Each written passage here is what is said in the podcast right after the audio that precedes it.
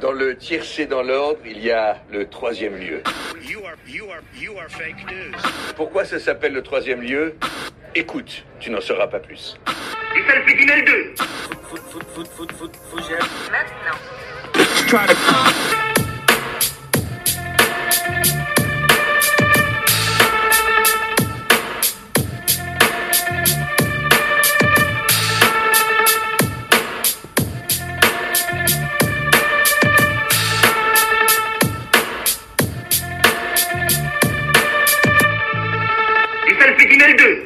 Bonjour, bonsoir, bienvenue euh, sur le nouveau podcasting du troisième lieu, déjà le 24e. Euh, l'année, euh, la saison file à une vitesse. Une nouvelle fois, on est en direct pour un nouveau numéro du podcasting. Donc, donc je vous le dis maintenant, soyez prêts pour nous écouter pendant près deux heures, parce que voilà, le 1h30 grosso merdo, on l'a vu la semaine dernière, je pense qu'on peut l'oublier, donc je préfère vous prévenir maintenant, on va être plus proche des deux heures hein, quand même, j'imagine. La semaine dernière, on a parlé de la solitude. Euh, cette semaine, on va parler du passage à l'âge adulte. Euh, une période de notre vie que tout le monde a connue, excepté le petit Grégory, hein, qui est mort avant de passer à l'âge adulte. Donc voilà, entre 17 et 25 ans, on est ce qu'on appelle de jeunes adultes. C'est cette période-là à peu près sur laquelle on va traiter. Euh, c'est à cette période qu'on développe nos goûts, nos envies, nos rêves, qu'on crée notre cercle d'amis, notre projet professionnel ou personnel. Cette période compliquée entre la fin du lycée, le début du travail, les études supérieures, c'est une période charnière et complexe dont on va parler cette semaine. Comment cette période de nos vies est-elle dépeinte au cinéma et dans la musique? On va en parler dans cette émission durant laquelle, vous le savez maintenant, euh, les quatre chroniqueurs de ce soir vont s'affronter en duel en présentant leur sélection culturelle. Et donc 2v2, les deux autres accompagnent moi-même, nous votons, nous choisissons la meilleure œuvre. Un système de demi-finale, de finale, euh, pas de loser bracket. Si on y va, c'est directement, c'est des gagnants, on veut de la castagne.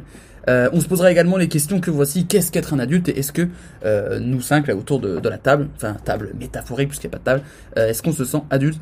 Mais tout d'abord, laissez-moi vous présenter les quatre loupards hein, qui m'accompagneront euh, durant cette émission. C'est celui qui a proposé la meilleure musique la semaine dernière. Euh, Léo, comment ça va? Ça va super. Ah bah écoute, ravi de te, de, te retrouver, de te retrouver euh, pour cette émission. Est-ce que tu es chaud? Ouais, en place pour défendre mon titre. Défendre ton titre et tu vas essayer, j'imagine, d'aller chercher le titre également en cinéma. Bah oui, tant qu'à faire. Il veut faire le doublé, il veut faire le doublé, il est gourmand. les ceintures. Et c'est à ça qu'on le reconnaît. Euh, il y a également celui qui avait remporté en cinéma la semaine dernière. Il y a Sam qui est avec nous. Comment ça va, Sam? Ça va bien, merci. Bah, écoute, est-ce que, est-ce que tu es prêt pour cette semaine? Est-ce que tu sens, est-ce que tu te sens d'attaque? Non. Et euh, je, spoil pas, hein, mais euh, j'étais pas inspiré, voilà. Mais on, va, on va faire de son mieux. Il va lutter jusqu'au bout. c'est un chien galeux, il ne lâchera rien. Il y a également Théo, hein, qui Théo, qui reste sans vainqueur de fake news. Comment ça va, Théo? En pleine forme. Sur une série de victoires, euh, je l'espère. Bonjour à toutes et à tous. Sur une série de victoires de 1 pour l'instant. Eh oui, euh, mais euh, une série de victoires, ça peut être aussi de 0 jusqu'à 1000. C'est vrai. Tant, tant qu'il y, a une, tant qu'il y a une victoire, c'est une série. Hein. Exactement, exactement. Tant qu'il y a des épisodes, c'est une série. Effectivement, ça marche aussi. On va faire la définition de toutes les séries possibles, évidemment. Mais Bien sûr. on va s'arrêter là-dessus parce que je pense que c'est pas mal. On peut parler de suite, j'adore les suites, si vous voulez. Et on peut parler de la série Suite avec Meghan Markle également. Et eh oui. Qu'on connaît bien. Et il y a celui qu'on appelle le rookie dans cette émission. C'est Edouard qui est avec nous. Comment ça va, Edouard? Salut vous, salut à tous. Edouard qui va essayer de chercher la victoire cette semaine. J'imagine. Ah, je n'entends plus Edouard. on, va, on, va, tout faire pour. Hein va tout faire pour. Je, reste sur deux défaites en finale la semaine dernière, donc euh, il temps de remédier à ça. Voilà, il veut gagner, il veut soulever le trophée. Il en a marre d'être, il en a marre d'être ce perdant magnifique. Il veut être le vainqueur grandiose. Et c'est à ça qu'on te reconnaît, Edouard. C'est beau, c'est beau ce que tu nous proposes. T'es pas allé en finale euh, la semaine dernière en musique? Euh... Ah, bah non, non, bah non, puisque je me suis fait éliminer avec Kanye West dès la première manche. Oui, parce que t'avais hésité entre Laylo et Kanye West et tu t'étais dit, tiens, je vais m'assurer une place en finale avec Kanye West. Très mauvaise idée. Mauvais choix, ouais, mauvais choix. La stratégie n'était pas bonne. Mais euh, il a appris. Il a appris de ses erreurs et cette semaine il revient euh, chaud comme un chaud comme euh, chaud comme quoi. Euh, n'hésitez pas à suivre. Clermont-Ferrand, Normalement c'est Clermont-Ferrand qui perd en finale. c'est vrai, c'est vrai. Bah tu es Clermont-Ferrand, Edouard. Voilà. Pas, pas, amateur de rugby donc. Non mais tu es la ville de Clermont-Ferrand. Vraiment. La ville de Clermont-Ferrand perd en finale d'Interville normalement. Oui, ils perdent en finale de beaucoup de choses, hein, euh, que ce soit euh, la, la, foire aux fleurs, pas mal de trucs. Ouais. Interville à l'époque. Ah, d'accord. Interville. Ils ont beaucoup perdu Interville. Eh ben écoutez, euh, je vous propose sans plus tarder de commencer avec la première partie. On va donc parler euh, de films. Euh, il y a que des films cette semaine, il n'y a pas de série, me semble. Non, il y a que des films où on va parler donc du passage à l'âge adulte. Et on va commencer bah, justement par Edouard. Edouard, euh, quel est le film que tu as choisi?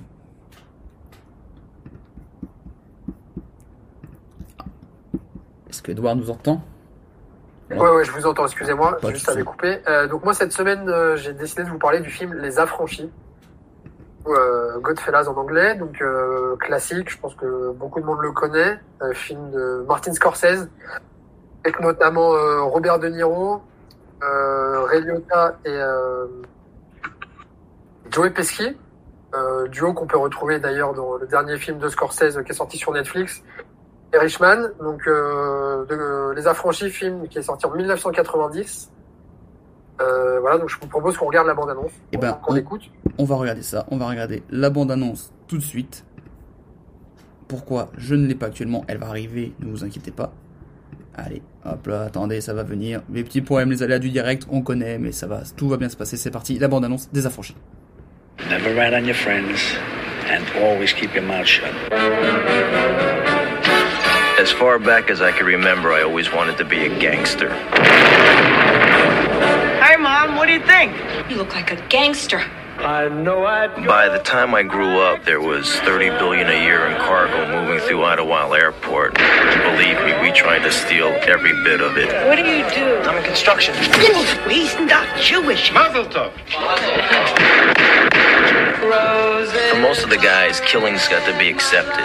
Hey, Henry, here's an arm. Very funny, guys. Uh, Here's a leg. There's a wing.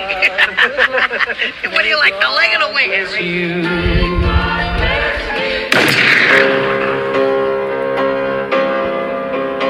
For us to live any other way was nuts. We were treated like movie stars with muscle. We had it all just for the asking. It's gonna be a good summer. It was a glorious time. You know, Ah, il nous balance une sacrée cartouche pour la demi-finale. Edouard, Edouard, il veut, il veut envoyer du lourd cette semaine. Exactement, ouais. j'ai j'ai essayé de pallier à ma défaite de la semaine dernière. Euh, donc du coup, Les Affranchis, donc euh, très rapidement, euh, donc c'est un film de gangster, donc euh, comme Martin Scorsese a l'habitude de nous en faire. Là, dans ce film, on va suivre l'histoire de Henry Hill, joué par euh, Ray Liotta. Euh, Donc au tout début, donc on, découvre quand il est enfant. Donc c'est un New-Yorkais d'origine italo-irlandaise qui grandit dans une famille voilà assez pauvre, on va dire. Et lui, il rêve de devenir gangster. Il est fasciné par cet univers-là. Alors, vous avez pu l'entendre dans, le, dans la bande-annonce. Au début, il dit Autant que je me souvienne, j'ai toujours rêvé d'être un gangster. On va suivre un peu euh, toute l'ascension de ce jeune, euh, jeune fils d'ouvrier euh, de la banlieue new-yorkaise qui va commencer par faire des petits boulots pour les mafieux du coin. Et qui, donc, on va suivre son ascension. C'est pour ça que j'ai choisi ce film-là. On transcrit bien le passage à l'âge- adulte. Et donc là, sous le prisme de la, la vie gangster, en tout cas, puisque lui, il décide de vouloir s'en sortir, gagner beaucoup d'argent très rapidement. Euh, donc pour lui, euh, ça, ça rime avec, euh, cette vie de gangster, donc euh, vo- voler euh, le, vol, le racket, etc. Et, donc très jeune, on le voit dans le film. euh, je crois qu'il doit avoir un adolescent, environ 13 ou 14 ans, quand, on, on commence à le découvrir. Ensuite, toute son adolescence, donc au cœur de ce gang new-yorkais, où on le voit fréquenter grands restaurants, où on le voit sortir sa petite amie de l'époque, des grands restaurants, dans des grandes boîtes de nuit. Il connaît tout le monde, puisqu'évidemment, il fait partie du euh, local. Et donc, euh, donc voilà, c'est l'histoire de, de, de Henry Hill, euh, et on le voit grandir euh, à travers tout le film. Très bien. Euh, Léo, toi qui es en concurrence face à Edouard sur cette demi-finale, est-ce que tu as vu le- les affranchis? Ben, malheureusement, pas encore. Ah. Aïe, aïe, aïe. J'ai j'ai vu beaucoup de, de films de gangsters euh, pendant la période où j'étais fasciné également par, euh, Je crois qu'il y par a les gangsters. pendant que j'étais gangster. J'allais dire pendant que quand j'étais gangster. Bah, il il fut un temps, mon surnom était Al Capone. Putain, voilà. Comme je suis, euh, comme je suis sicilien euh, d'origine, ben ça, ça collait bien. D'où le whisky. D'accord. Voilà. Et juste, euh, euh, je je suis un peu attristé comment t'as écorché le, le nom de famille de, de, de Joe Pesci, Pesci, ouais. parce que c'est Pesci, c'est pas Pesci. Ah, il est dans la compète ça, Il attaque. Direct. Il a- ne laisse rien il a passer. Pas vu le film, il a pas vu le film, donc il m'attaque sur des détails. Mais euh, euh, en, en effet, euh, je pense que je pense que c'est un, un bon choix que tu as pris.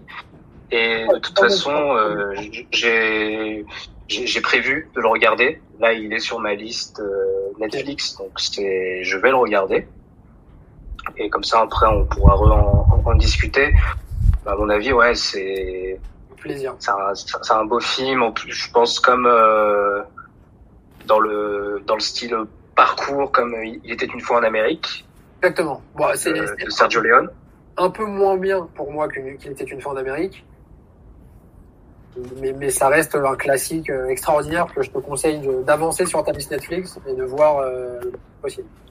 Ouais, c'est Effectivement, c'est un classique, comme tu l'as dit. Il a été euh, conservé à la bibliothèque du Congrès euh, des États-Unis euh, pour son importance culturelle, historique et historique et esthétique. Pardon. C'est considéré comme l'un des 100 meilleurs films du XXe siècle et certainement le meilleur film de gangster du XXe siècle. Je vais me tourner vers ceux qui seront juges pour cette demi-finale. Théo et Sam. Théo, est-ce que t'as vu Les Affranchis, toi ou pas? Oui, oui, j'ai vu les affranchis. Euh, dans, pendant ce confinement d'ailleurs, euh, c'est assez récent. Ah bah, euh, je je l'ai revu pendant ce confinement, pardon. Ah. Euh, dans une sorte de rétrospective, euh, Robert De Niro, euh, dans laquelle on parlera tout à l'heure d'ailleurs. Parce que euh, moi aussi, mon film euh, inclut Robert De Niro. Et, euh, et c'est marrant aussi parce que ce film, euh, comme le film dont je parlais tout à l'heure, est beaucoup sur ce sujet. Il parle pas justement que du passage à l'adulte, mais aussi de cette relation euh, des déjà adultes avec les plus jeunes et euh, en général c'est euh, plus âgés qui n'ont pas eu ont pas eu d'enfants, qui n'ont pas eu ce rôle paternel, ce rôle de mentor à un moment. Et, euh, et là c'est un peu le cas justement encore une fois avec Robert De Niro euh, qui prend euh, Ray Liotta sous son aile aussi. Et, euh, et ce qui est un, un truc assez intéressant dans ce sujet, il y a vraiment toujours toujours cette double relation en général dans ces films qui montrent le passage à l'âge adulte. Il y a aussi cet adulte qui est toujours là pour aider l'enfant à, de, à devenir adulte. La figure du mentor. La, figure du mentor, voilà, comme dans la dernière saison des Simpsons. et, et du coup, ouais, euh, non, non, un, un film vraiment super avec une super référence à Eisenstein dedans, euh, dans les escaliers, euh, les escaliers d'Odessa. Une super référence à, à cette scène euh, avec le, le Lordo qui dévale les escaliers, Ok, c'est là. ok. qui est, qui est vraiment, qui est vraiment très très chouette. Et euh, et sinon, euh, ouais, ouais, un des meilleurs films de, de gangsters, euh, j'aurais pas dit le meilleur parce qu'il y a, y a bah, le parrain quand même, hein. voilà, et. Scarface, euh, mais euh, que, que je préfère. Mais euh, mais les affranchis vraiment super et euh, et ouais vraiment dans cette peinture des, de l'esthétique gangster euh, et du New York euh, d'immigration italienne, irlandaise. Vraiment nickel et, euh, et sinon voilà, euh, je vous conseille de le regarder et, pas sur Netflix. Euh, désolé pour aller contre ça. Ne l'ajoutez pas à vo- à votre à votre liste Netflix, mais euh, essayez de voir ce genre de film sur d'autres plateformes que Netflix quand même, parce que c'est un film qui est sorti sur à peu près partout quand même, et on peut essayer de donner de l'argent à d'autres personnes pour une fois. Sam, est-ce que t'as vu Les Affranchis, toi ou pas?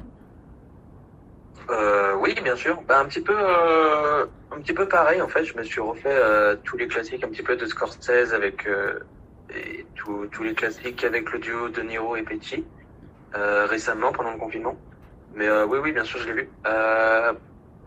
Meilleur, après, je dirais pas personnellement. J'ai préféré le, j'ai préféré Casino. Mais mais après, non, non, je trouve très bon choix, très bon choix. Après. Bon, je, je me permets de juger malgré mes choix que, que vous allez voir après. Mais, euh, mais je trouve que le passage à l'adulte euh, sur 2h30 ou 3h30, je sais plus lequel, euh, je sais plus combien de temps il dure, mais voilà, je trouve que le passage à l'adulte, il se voit vraiment au début. Et après, tout le long du film, euh, ça va surtout être... Euh, un- les, ça va surtout être euh, terminé, en fait, le passage à l'adulte. Et on est vraiment euh, dans le cœur de, de l'adulte. Euh, mais sinon, non, non, très bon choix de film. Et, euh, et voilà. Demande-lui si c'est un film familial. Euh, je ne te demanderai pas ça parce que bien évidemment, oui, c'est un film familial à regarder à partir de 3 ans. Mais euh, pour ceux qui veulent ça. Tu, tu, tu as choisi un très bon film. Et puis de toute façon, même un film de merde, je ne peux pas juger avec. Euh... Enfin, enfin bref. Ne te dévalorise pas. Euh, c'est vrai qu'on a, vous êtes tous unanimes ceux qui l'ont vu que c'est un excellent film. Et euh, j'ai un petit fun fact sur ce film. Euh, sachez que la, la monteuse du film n'a coupé qu'une seule scène au montage, tellement le scénario était bien fait. Il y a juste une petite scène de quelques secondes qui a été dégagée euh, euh, finalement. Donc preuve que le travail était bien maîtrisé. Et voilà, c'était également nommé pour 5 Oscars et il y a juste Joe Pesci euh, qui a remporté l'Oscar du meilleur second rôle. Pour cela, est-ce que vous avez des questions peut-être pour Edouard ou pas? Je me tourne notamment vers euh, Théo ou Sam, ou même Léo, hein, si tu as une question pour euh, ton rival de, de ce tour, euh, n'hésitez pas. Non, je j'ai pas de questions. Je me ferai mon propre avis sur le film. Ça va. Edouard, si tu as un... ah, une question peut-être? Ouais, moi j'ai une question, euh, bah, justement une réponse à, la, à ce que disait Sam sur, euh, sur, sur le fait que, que ça parle pas tant que ça du passage à l'âge adulte, si, si tu as une contestation dessus ou Euh, pas, pas, pas une contestation, non, parce que je suis obligé de reconnaître que c'est vrai que la, la partie enfance, euh, c'est euh, la, la scène d'introduction, donc ça doit durer grosso modo 15 minutes. Euh, après, je trouve que moi, dans tout le film, ce qui est intéressant, c'est que pour le, le personnage de Henry Hill, qu'il est rappelé à son à son enfance euh, très souvent, que ce soit par rapport à ses à, à, à d'où il vient, à, la, à sa famille, euh, peu le divorce justement avec sa famille et ses parents qui, qui contestent son choix de rejoindre un milieu euh, de gangster. Pour moi, justement, c'est intéressant euh, de voir de là où il vient, la manière dont il y arrive et comment il y arrive et les milieux qu'il fréquente, euh, à tous les tous les niveaux, que ce soit sa petite amie, que ce soit son sa, sa nouvelle belle famille, sa famille et même ses nouvelles fréquentations comme De Niro et Joe Pesci, bien dit. Euh, et donc euh, du coup non, moi je trouve que oui, le, le vrai le vrai moment du passage à l'adulte, c'est la majorité du film. Quand bien même tout le reste du film, il y a des rappels à son enfance, donc ça fait un, un- une sorte de parallèle constant avec ça. Et je l'ai choisi. Très bien. Je, je suis bien, d'ac- je suis bien d'accord, et je vais me permettre de défoncer une porte ouverte avec un méga bélier, c'est qu'on ne devient pas adulte sans avoir été enfant. C'est beau ça, ce c'est film, vrai ça. euh, ce film le montre très très bien, avec tous ses rappels, comme tu dis, à, à, à ce milieu d'origine. Et bah très bien, on est d'accord. Et bah écoutez, tu as, déjà convaincu euh, Théo. Euh, un dernier argument peut-être avant, qu'on donne la parole à Léo et son film, euh, Edouard Une dernière chose à rajouter? Écoutez, euh, comme toutes les semaines, hein, je vous propose euh, de la qualité, du classique. Donc, euh, euh, non, bah, je pense que le film parle de lui-même pour ceux qui l'ont vu, pour ceux qui l'ont pas vu, euh, et voir un peu sur les, sites de référence pour les, classements des meilleurs films. Euh, Puis vous verrez que ce film-là, c'est vraiment une référence, c'est pas que mon avis à moi. Euh, à casting 5 étoiles, réalisateur euh, de légende, euh, et le voir tout simplement. Très bien, très bien. Et ben écoute, en face de toi, on a Léo, euh, qui lui propose un film dans un... On est sur un autre délire, on est moins sur du gangster. hein. C'est un choix inattendu, mais je pense avoir des arguments pour Ah. le défendre. Explique donc... Je euh, vais parler, je vais parler de Spider-Man, Ok. mais euh, le Spider-Man euh, trilogie Sam Raimi, qui est euh, sûrement la, la meilleure interprétation de, euh, de mythologie de Peter Parker. Très bien. On se met un extrait? Je vais, je vais te chercher la bande-annonce. Je t'avoue que j'avais préparé la, la bande-annonce de Super Grave, mais je vais la trouver tout de suite. Ne t'inquiète pas, elle est prête. On va regarder la bande-annonce de, de Spider-Man 1. Ça, te- ça te va Ouais. Quel meilleur des trois Et ben écoutez, hop, on va lancer ça. La bande-annonce de Spider-Man 1. C'est parti. C'est y part. Je la lance, c'est parti. Et voilà. Avec le son, ça sera peut-être meilleur. Excusez-moi. C'est parti. Si quelqu'un vous a dit que je n'étais qu'un type comme tout le monde, qui ne s'en fait pas dans la vie, ce quelqu'un a menti.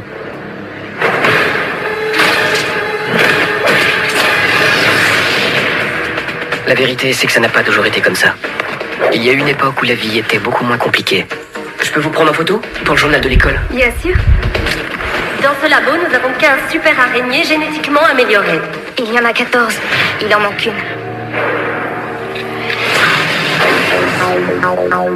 Peter, tout va bien? Oui, très bien. Peter, écoute, tu es en train de changer. Je le sais, il m'est arrivé exactement la même chose quand j'avais ton âge. Non, pas tout à fait.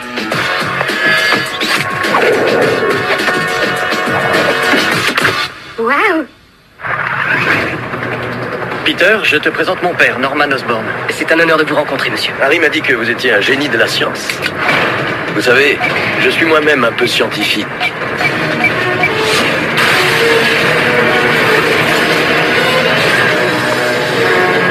Qu'est-ce que c'est que ça? Quoi que ce soit, il faut que quelqu'un l'arrête. Un grand pouvoir implique de grandes responsabilités. C'est mon don. Waouh. C'est ma malédiction. Qui êtes-vous? On va pas faire l'affront de, de- d'expliquer euh, l'histoire de Spider-Man, je pense que c'est assez connu. Ça, Ouais. mais Bon, euh, va, on va- on va résumer rapidement. C'est- C'est l'histoire de Peter Parker, euh, jeune adolescent qui habite dans le Queens, qui un jour euh, se fait mordre par une araignée radioactive.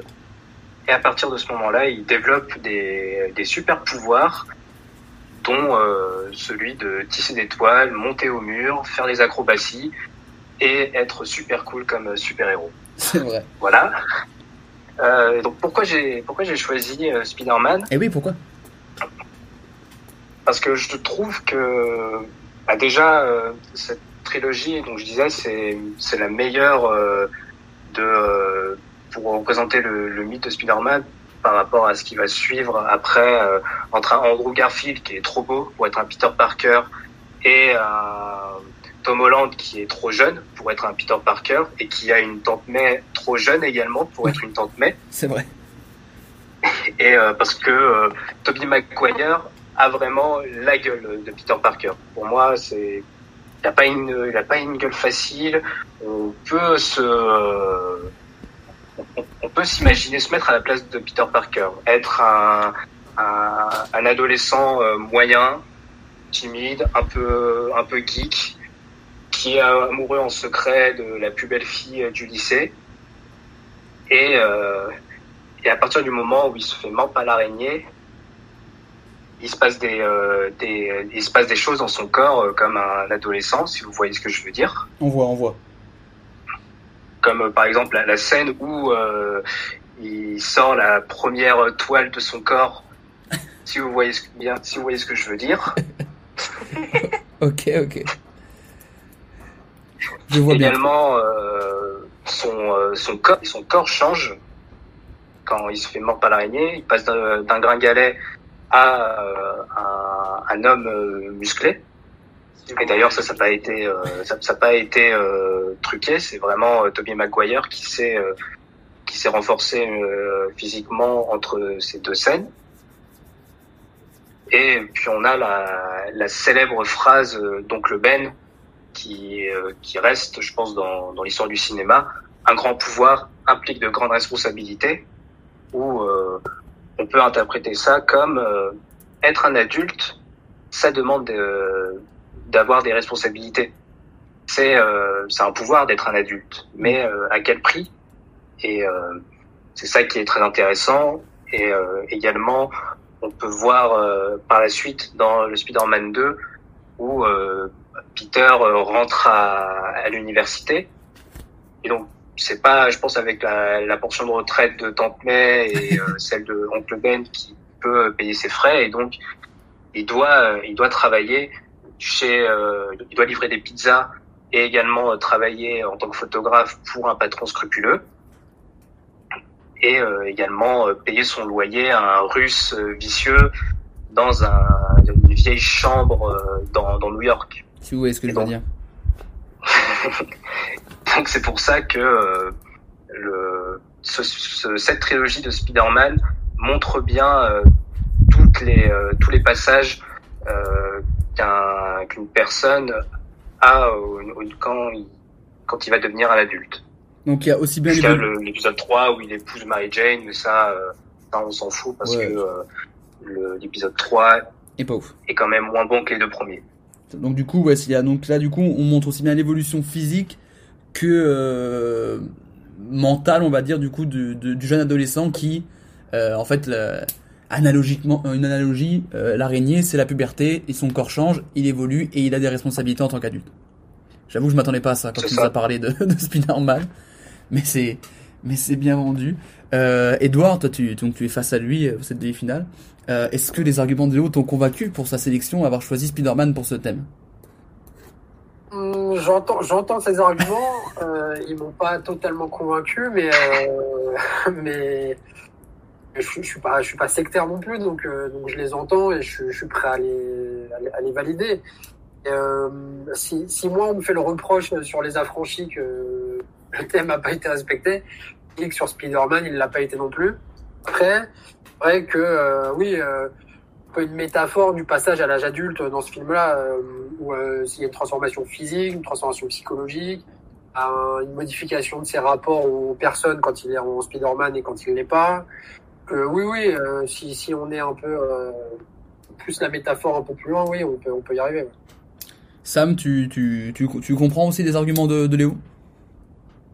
Euh, alors moi, pour moi, euh, moi je pense qu'il était déjà adulte un petit peu avant. Euh, déjà du fait d'avoir perdu son oncle, il avait déjà vécu- beaucoup de malheurs, ce qui l'a renforcé euh, mentalement.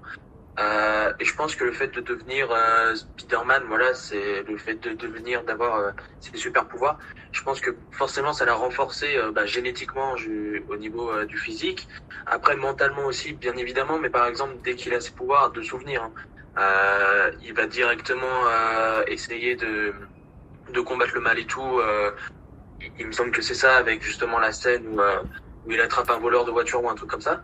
Euh, mais je veux dire, dès le début, dès qu'il a ses pouvoirs, euh, il cherche, voilà, il a un petit peu un- une réflexion adulte euh, qu'il avait forcément déjà un petit peu avant.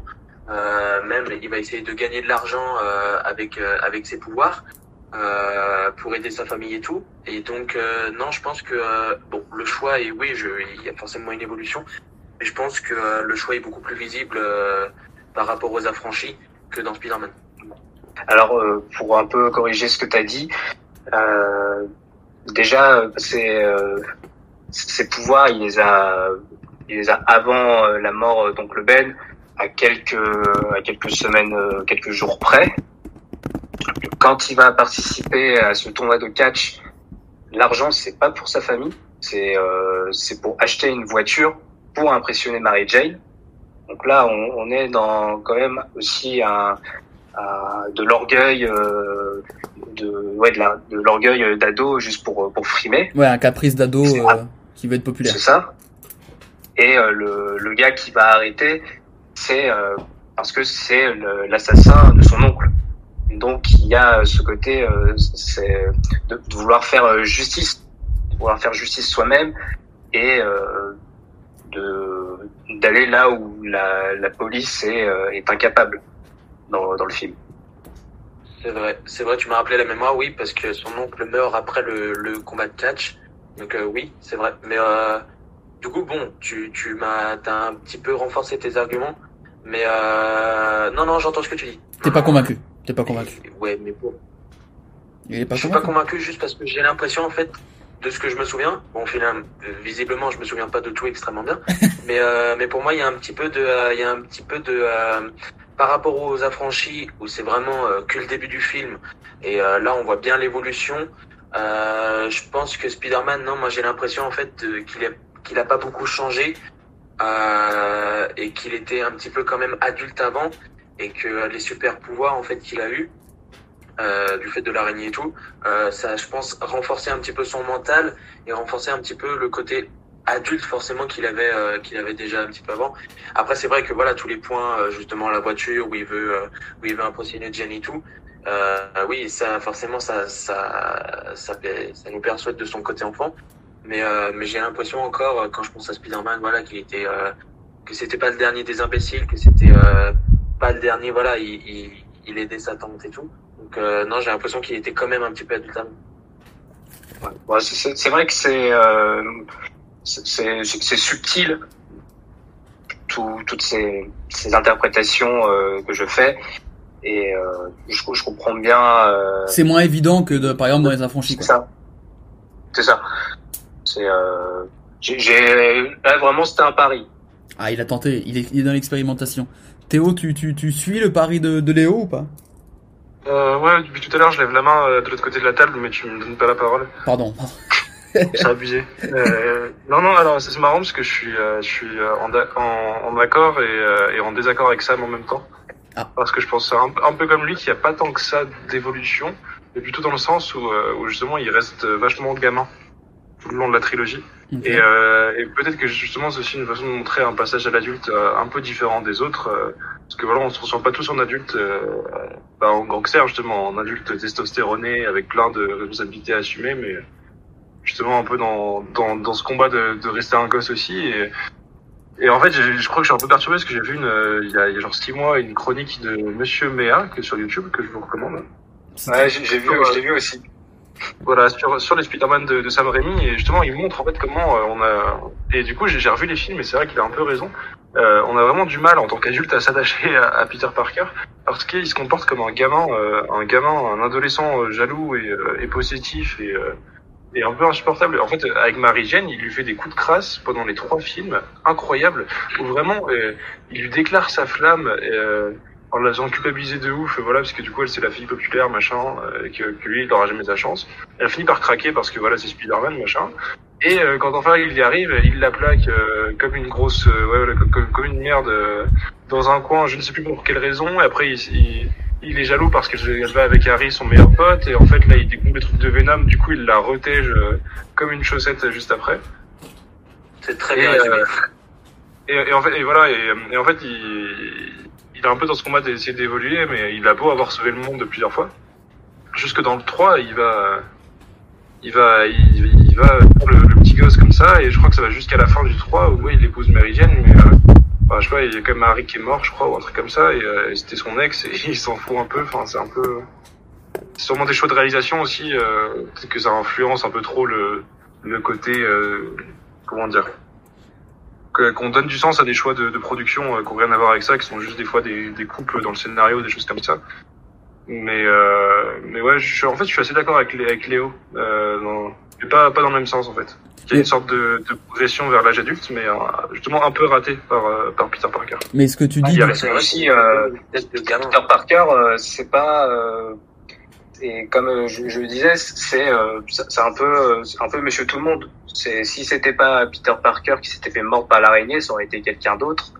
Et euh, comme euh, il est normal, c'est euh, aussi euh, normal qu'il se comporte comme une personne normale et pas juste comme un comme un chevalier blanc qui euh, qui est là pour euh, juste faire la justice. C'est un un personnage qui qui a aussi des, des complexes et c'est aussi pour ça je pense que Stan Lee euh, a dû beaucoup euh, apprécier créer ce personnage vu que à ce moment-là dans dans les comics il y avait DC où c'était toujours des, des personnages très forts euh, très chevaliers excepté Batman Ouais. et qu'avec Marvel on avait ce retour à euh, des, des personnages plus euh, plus normaux qui devenaient des super-héros un peu par la force des choses.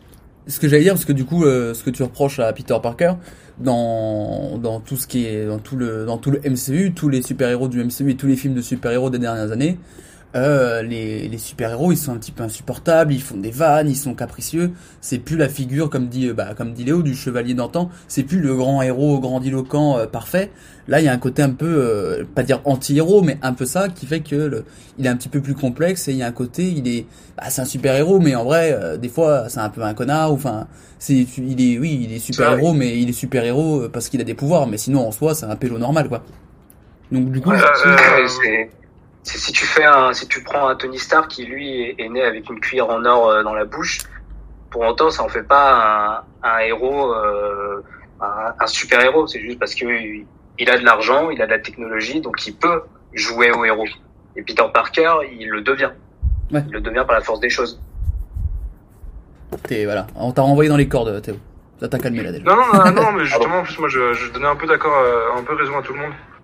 Euh, dans voilà dans, dans les expérimentations et, et je trouve ça, ça intéressant aussi parce que justement tu parles de MCU et on parle d'un film euh, euh, Marvel qui a cartonné bien bien avant le MCU Ah oui, ça doit être, euh, parce que c'est 2002, puis je crois que le premier Iron Man qui lance le MCU, ça doit être 2008 ou 2009, je crois. c'est ça ouais et, et c'est assez rigolo parce que c'est Sony qui le fait si je me gourre pas avec Ouais. la Columbia et euh, et, et en fait c'est un peu à cause de ces films là de Sam Raimi qu'on s'est tapé le, le Venom qui restait dans les euh, dans les fonds de Sony et qui essayait de relancer une sorte de, de multiverse Sony avec des méchants de super héros et euh, c'est pas très bien parti.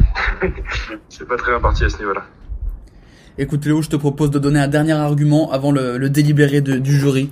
Pourquoi doit-on choisir euh, Spider-Man, enfin la trilogie Spider-Man, comme meilleur film pour traitant du passage à l'âge adulte selon toi? Bah parce que si on veut voir un, un film de super-héros qui ne soit pas aseptisé euh, de, de violence comme euh, comme les, les Marvel d'aujourd'hui qui appartiennent à Disney, c'est euh, ce Spider-Man là, additionné également au, au Batman de Nolan, c'est des, euh, des bonnes euh, interprétations de de ce qu'ont voulu faire les créateurs, euh, ces, ces créateurs de comics à l'époque. Ok. Et Théo, c'est toi qui disais que on avait parlé du coup du Spider-Man du MCU. T'avais dit que c'était le premier film euh, Marvel qui avait cartonné avant le MCU. Ben justement, tu tu tu disais voilà, tu savais pas tu savais pas que t'étais aussi juste puisque Super Spider-Man 1, pardon, c'est le film de super-héros le plus rentable en France jusqu'à Avengers Endgame de l'an dernier. Donc pendant 17 Ah ouais ans, c'était le film de super-héros le plus le plus le plus rentable au niveau des recettes en France, battu seulement par le dernier Avengers. Ouais, ouais, j'avoue, grâce à pas ce film, euh, c'est grâce à ce film que Marvel, le studio Marvel, a, a pu euh, a pu se développer. C'est vrai. Donc on, on doit remercier euh, Tobey Maguire et Sam Raimi Il faut rendre à César ce qui appartient à César. pour leur insouciance. Après, ils sont peut-être un petit peu trop développés parce qu'ils en ont fait 18 opus, mais euh, euh, bon. Ils sont pas responsables de leur progéniture. Après, ça, c'est un peu, c'est un peu dérivé peut-être. Eh ben, écoutez, je vous propose qu'on arrive à la délibération. Euh, Sam, entre les affranchis et la trilogie Spider-Man de Sam Raimi, euh, lequel choisis-tu comme meilleur film sur le Euh, thème du passage à l'âge adulte? Pour le classique, mais en même temps parce que je trouve que le thème est beaucoup plus présent, euh, je, je choisis les affranchis, même si euh, même si je suis d'accord avec tous vos arguments, presque. Pour Spider-Man, comme quoi oui c'est vrai, il a toujours une tête de gamin, mais j'arrive pas assez à voir le lien euh, entre avec le passage de l'âge adulte. C'est un point donc pour les affranchis. Théo, est-ce que tu donnes ta voix aux affranchis ou à Spider-Man? Euh, ouais, c'est relou là, de choisir non, parce que euh, je, suis- je suis un peu dans les mêmes arguments que Sam, mais euh, je, je dois saluer l'effort d'avoir été chercher euh, justement ce truc de toile qui sortait, euh, la première toile qui sort, etc. Et, euh, et, euh, et j'aime bien l'idée que ce soit un passage à l'adulte raté, que ce soit pas justement. Euh, non, mais je, je reste persuadé que c'est un passage à l'adulte raté en fait. Et, euh, et peut-être un peu comme euh, comme la maturité de ces films Spider-Man. Alors je vais faire l'artiste et je vais voter pour l'outsider. Pour pour pour l'initiative. Il vote C'est tout. Mais, mais j'a- j'adore les affranchis et et je trouve qu'Edouard a très bien défendu sa sa, sa poire aussi. Ça va donc être à moi de, de délibérer. Eh ben, j'avoue que j'étais surpris de voir comment Léo allait défendre son bout de gras. Et je trouve qu'il m'a convaincu. Et donc du coup, euh, pour toute l'analogie, euh, notamment le, le coup de la première toile qui sort, ça, il m'a achevé là-dessus. Il a tout gagné là-dessus. Et après, euh, le passage à l'âge adulte un peu raté, tout ça, moi je donne mon poids également à Spider-Man. Donc c'est Léo qui va en finale euh, pour le Cinoche. Euh, désolé Edouard, hein. Les Affranchis c'est un très bon film, mais euh, il y a eu une expérimentation, il y a eu, un, il y a eu une tentative, un, un truc un peu arty, et puis voilà, ça a tenté, mais les, les Affranchis c'est un classique. Ok, très bien, tant pis pour moi. J'ai joué avec un 2 et un 8, t'as joué avec une paire d'as. voilà. Euh, alors, ouais, on, on- on aimerait un peu d'humilité sur la victoire quand même. Pardon, pardon. pardon, mais je pensais pas que ça allait passer face aux, face aux affranchis. Il a tenté un sacré coup de, il a tenté un sacré coup de poker et ça a marché. Bravo Léo, tu vas en finale. Euh, tu vas en finale donc et on te retrouve bah, tout à l'heure pour la finale. Mais là du coup, on va dans l'autre partie du tableau puisqu'on arrive à l'autre demi-finale entre Sam et Théo et on va commencer euh, par Sam. Tiens, Euh, Sam, quel film tu as choisi de présenter pour la demi-finale? Alors, j'ai choisi de présenter le film Tag. Tag, une comédie américaine d'une heure 45, réalisée en 2018 par Jeff Tom Six. C'est le seul film qu'il a réalisé. Et, euh, et on retrouve Jeremy Renner, Ed Helm, John Hamm et Isla Fisher. Et il est dispo sur MyCanal. Donc, euh, vas-y, tu peux lancer la bande Je te sors la bande-annonce tout de suite. Attendez, elle arrive, le temps que je remette ça en bonne et due forme. C'est parti, la bande-annonce du film Tag. Elle arrive dans vos fourneaux, elle arrive dans votre écran maintenant. You take Jerry to be your husband. What's the difference between Episcopalian and Lutheran? Episcopalians don't eat fish. That's pescatarian. That's not a religion. They're all fanatics. I don't know. You, you may kiss the bride. I love you.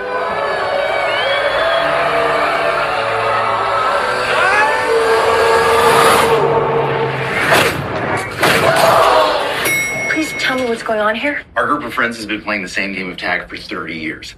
What? For the entire month of May, every year we play tag. You're Well, you got me. You never know when someone's gonna pop up. Congratulations, buddy. You're in. Doing great, Anna. Our buddy Jerry, he's the best that ever played. And now he wants to retire. Never been tagged. Just saying. So who's it? Can't touch it. This is the year we get Jerry. Can't touch it. Synchronize your watches. I don't know how to do that. I don't wear a watch. Time is a construct. Some couples go Là, on est sur un autre délire. Entre les affranchis, Spider-Man et ça, on est sur trois salles, trois ambiances pour le coup. Exactement, ouais. Euh, donc déjà, euh, très surpris de retrouver Jeremy Renner, euh, voilà, connu pour son rôle dans, les Marvel et tout. Donc là, non, il joue, il joue dans une comédie. Donc, alors déjà, profitez-en hein, parce que c'est le seul choix dont je suis à peu près fier, donc je vais bien le vendre.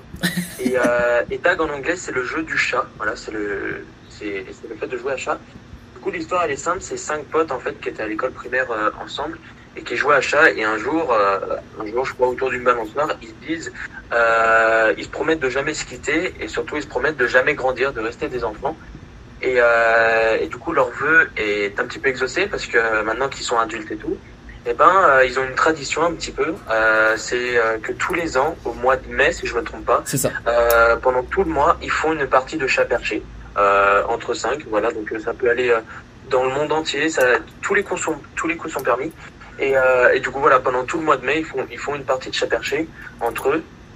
Et, euh, du coup, maintenant qu'ils sont adultes et tout, euh, pour le jeu pendant le mois de mai, ils, euh, mettent en jeu leur boulot, ils mettent en jeu leurs relations et leur propre vie dans le seul but de gagner. Euh, donc voilà, je trouvais que euh, ce passage, euh, le, passage à l'adulte en fait, était vraiment présent parce que je spoil pas la fin du film, mais euh, mais justement là dans le film, euh, cette année-là, euh, il y, a, un mariage, je sais plus lequel, euh, ils se marient et donc euh, il y a un petit peu ce passage à l'adulte puisque euh, bah, vu que c'est au mois de mai, il y a toujours le jeu du chat perché, mais en même temps il y a le mariage à préparer et tout, et donc on est un petit peu tiraillé en fait avec euh, des fois on sait pas si c'est pour le jeu, des fois on sait pas si, si c'est la vie réelle et tout, et du coup bah, tous les personnages vont grandir et donc un petit peu devenir des adultes tardivement, mais au moins ils, ils deviennent. Le, le postulat du film, euh, comme tu dis, du coup, le passage à l'adulte, donc un groupe de potes qui fait une, qui a une tradition et un d'entre eux qui se marie et qui du coup va arrêter. Ça me rappelle un peu le, le dernier pub avant la fin du monde euh, qu'avait présenté Lo il y a deux semaines, Oui. où il y avait euh, dans le groupe donc du coup qui buvaient, qui faisaient toujours leur barathon à chaque fois, et un d'entre eux qui voulait arrêter parce qu'il en avait marre, et les autres qui voulaient, ben, surtout un qui voulait absolument continuer. Donc il y a un parallèle là-dessus, et surtout, euh, comme on l'a vu dans l'abondance, c'est une histoire vraie. C'est vraiment un groupe de cinq potes qui fait ça depuis 23 ans euh, dans tout le pays. Eux, ils le font au mois de février, par contre, en vrai. Et c'est-à-dire que euh, ils peuvent, euh, ils peuvent, ils engagent même des gens pour faire, ils font des stratégies de fou. Il y a un article du New York Times dessus qui est incroyable. Ah ouais ouais c'est vraiment euh, il y a vraiment des stratégies et tout. Je crois qu'ils en parlent à la fin du film, mais euh, ça fait un moment que je l'ai vu, je me, je me souviens plus. Mais euh, mais ouais ouais vraiment il y a y a aucune règle en fait. Euh, vraiment le but c'est de euh, des fois ils se mettent dans des situations de ouf juste pour gagner. Donc je trouve ça très drôle. Et on a, on a le point statistique de, de tag. Est-ce que tu peux le donner, Théo? Monsieur Chiffre. Euh, oui, oui, voilà, pour, euh, pour un peu euh, rassurer euh, Sam qui se flagelle depuis le début de l'émission. C'est quand même un film qui a, qui a bien fonctionné, euh, qui, a un, qui a un budget pas si gros que ça pour un blockbuster comme ça, de, de 28 millions de, de dollars, et qui a engendré euh, 78 millions de dollars de bénéfices. Alors oui j'ai vu ça, j'ai vu ça ouais j'ai De- été de étonné chiffre d'ailleurs, d'affaires, pardon. parce que, Ouais. euh, C'est pas un film très connu. Non, je ne connaissais pas du tout ce film. Et euh, tu parlais de, de Jérémy Renner qui était, c'était surprenant. Et ben sachez qu'il s'est fracturé le bras dès les premiers jours du tournage pendant le truc, pendant pendant qu'il jouait à chat. Et du coup, euh, pendant tout le tournage, il avait un, une sorte de plâtre sur son bras qui était en verre pour pouvoir incruster tous les effets spéciaux et tout ça. La magie, la magie du cinéma, la magie du cinéma aussi. J'ai vu ça, ouais. Ils ont, ils ont tourné pendant 40 jours avec des effets spéciaux. Et, et d'ailleurs, bah, très bien, parce que j'ai découvert ça tout à l'heure. Et euh, bah, en regardant le film, j'ai absolument rien vu. Donc euh, bravo à eux. Bien joué les mecs. Chapeau, chapeau Hollywood. Encore la magie du cinéma euh, qui nous qui nous met des étoiles plein les mirettes. Euh, Théo, toi qui face à Sam dans cette demi-finale, euh, tu n'as pas vu le film, j'ai l'impression? Non, non, je n'ai pas vu le film. Est-ce que, est-ce que le pitch de gens qui jouent à chat pendant 23 ans te donne envie? Parce que moi oui, vraiment. Euh, non, non, euh, honnêtement, euh, l'histoire originale, je, je valide. Euh, so- soyez, soyez comme ça dans vos vies, on a besoin de personnes comme ça. Vraiment. Et euh, non, mais si ça te donne envie de le voir ou pas? Euh, en réalité, euh, ouais, ouais, je, quitte à voir des blockbusters dans le genre, euh, Pour, pour vous dire, ouais, quand, quand, quand j'ai voyagé là, pendant l'hiver, j'ai pris des bus en Argentine et au Chili, et là-bas, ils passent des films dans les bus. Ah. Et euh, voilà, donc t'as tout un panel de blockbusters que t'as que t'as refusé de voir au cinéma, dont des trucs genre genre Game Night avec euh, avec euh, Rachel McAdams où, où en fait ils font une sorte d'es- d'escape game géant pendant une nuit ou des choses Ah comme ouais. ça. Et, des trucs un peu nazes, faut, faut se le dire, pour lesquels t'as pas envie de payer euh, 8 euros et euh, et quitte à faire, j'aurais plus des films comme ça où vraiment le, le pitch de base est euh, et bah est rigolo quoi, est rigolo et, or- et original. Voilà. Edouard, Sam, des, des questions sur. euh, Est-ce qu'il y en a qui l'ont. Est-ce que vous l'avez vu peut-être le film ou pas? Euh, Edouard et Léo, pardon. Euh, non, je- moi je l'ai pas vu, mais vu le vu le casting, ça ça ça demanderait ouais à le voir, euh, vu que on, bah, on a quand même des des des, euh, des acteurs assez variés euh, comme euh, Ed Helms qu'on a pu voir dans Very Bad Trip, Jeremy Renner, John Hamm de De Mad Men qui est dans dans Mad, dans Mad Men bien sûr.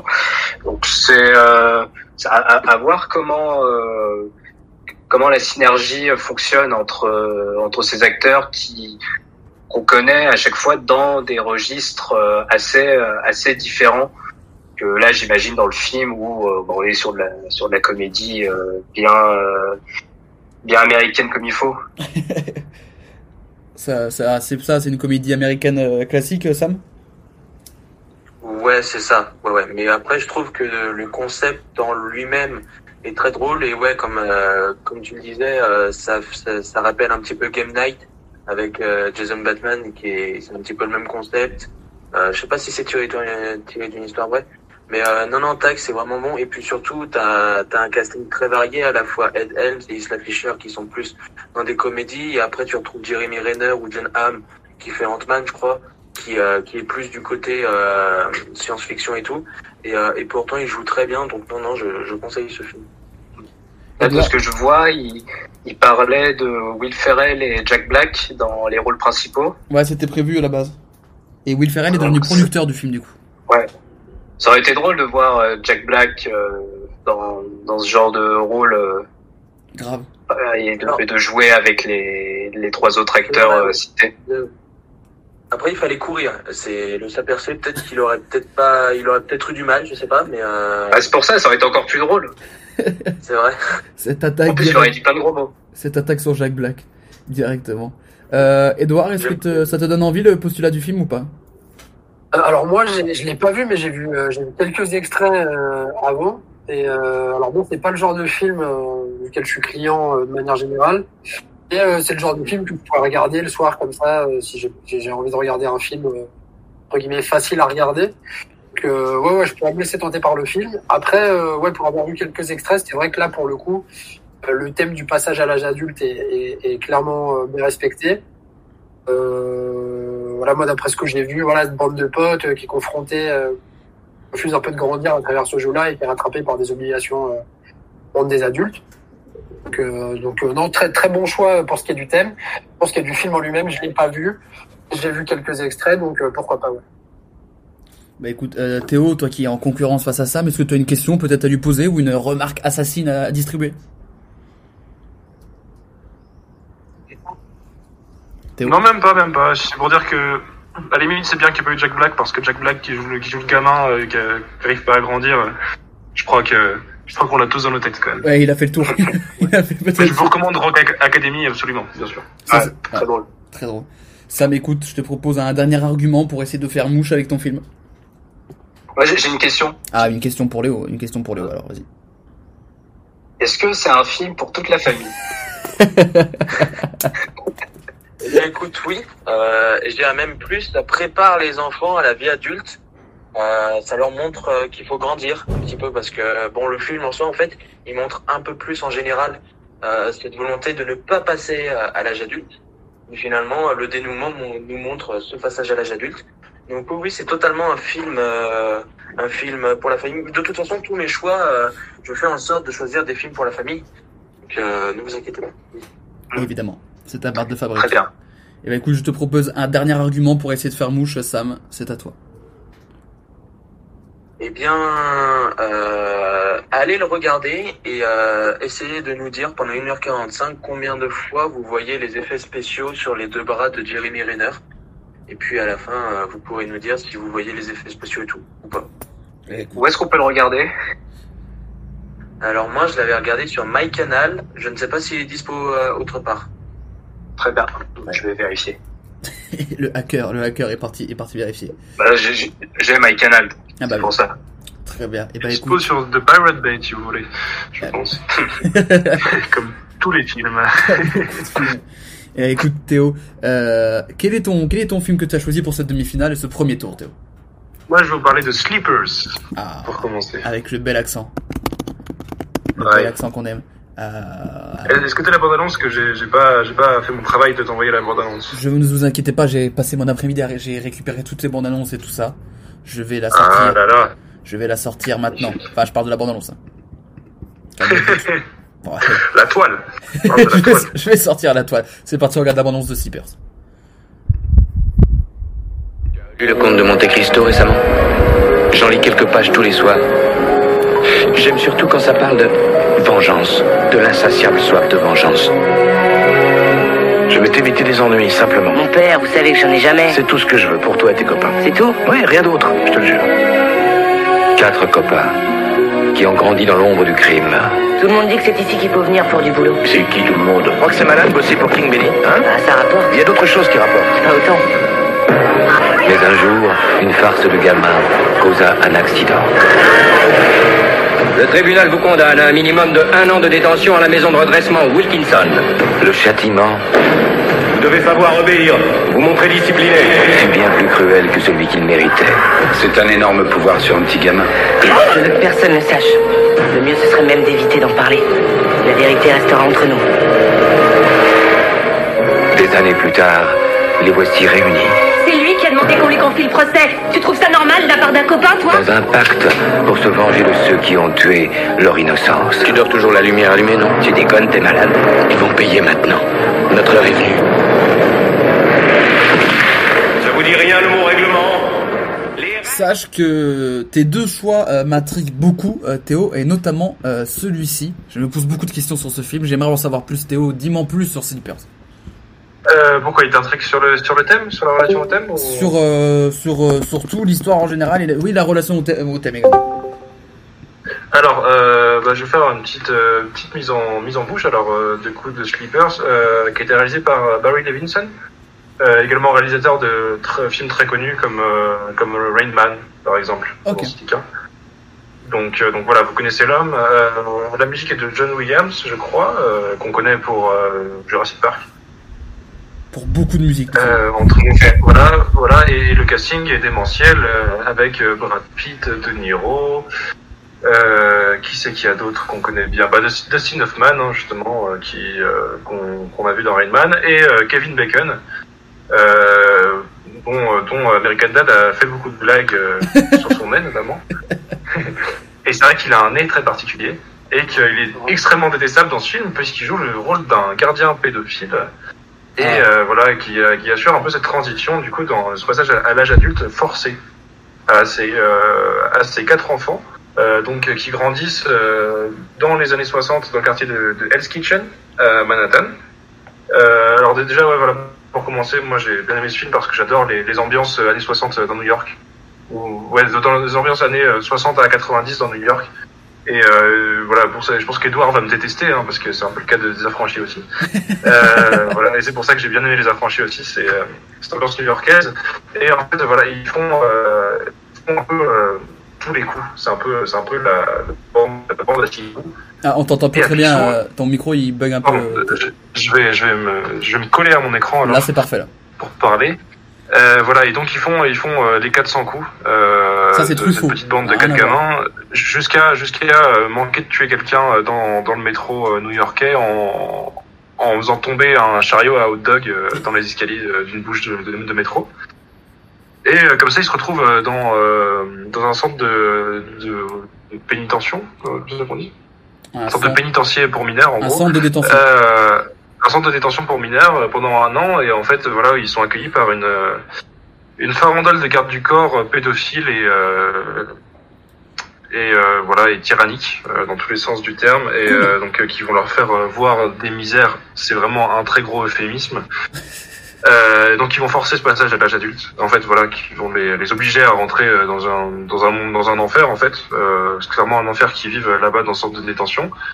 Euh, je vous dis pas tout euh, parce que ce sont des scènes assez affreuses et que voilà, vous aurez euh, l'occasion de les vivre euh, tout seul face au film.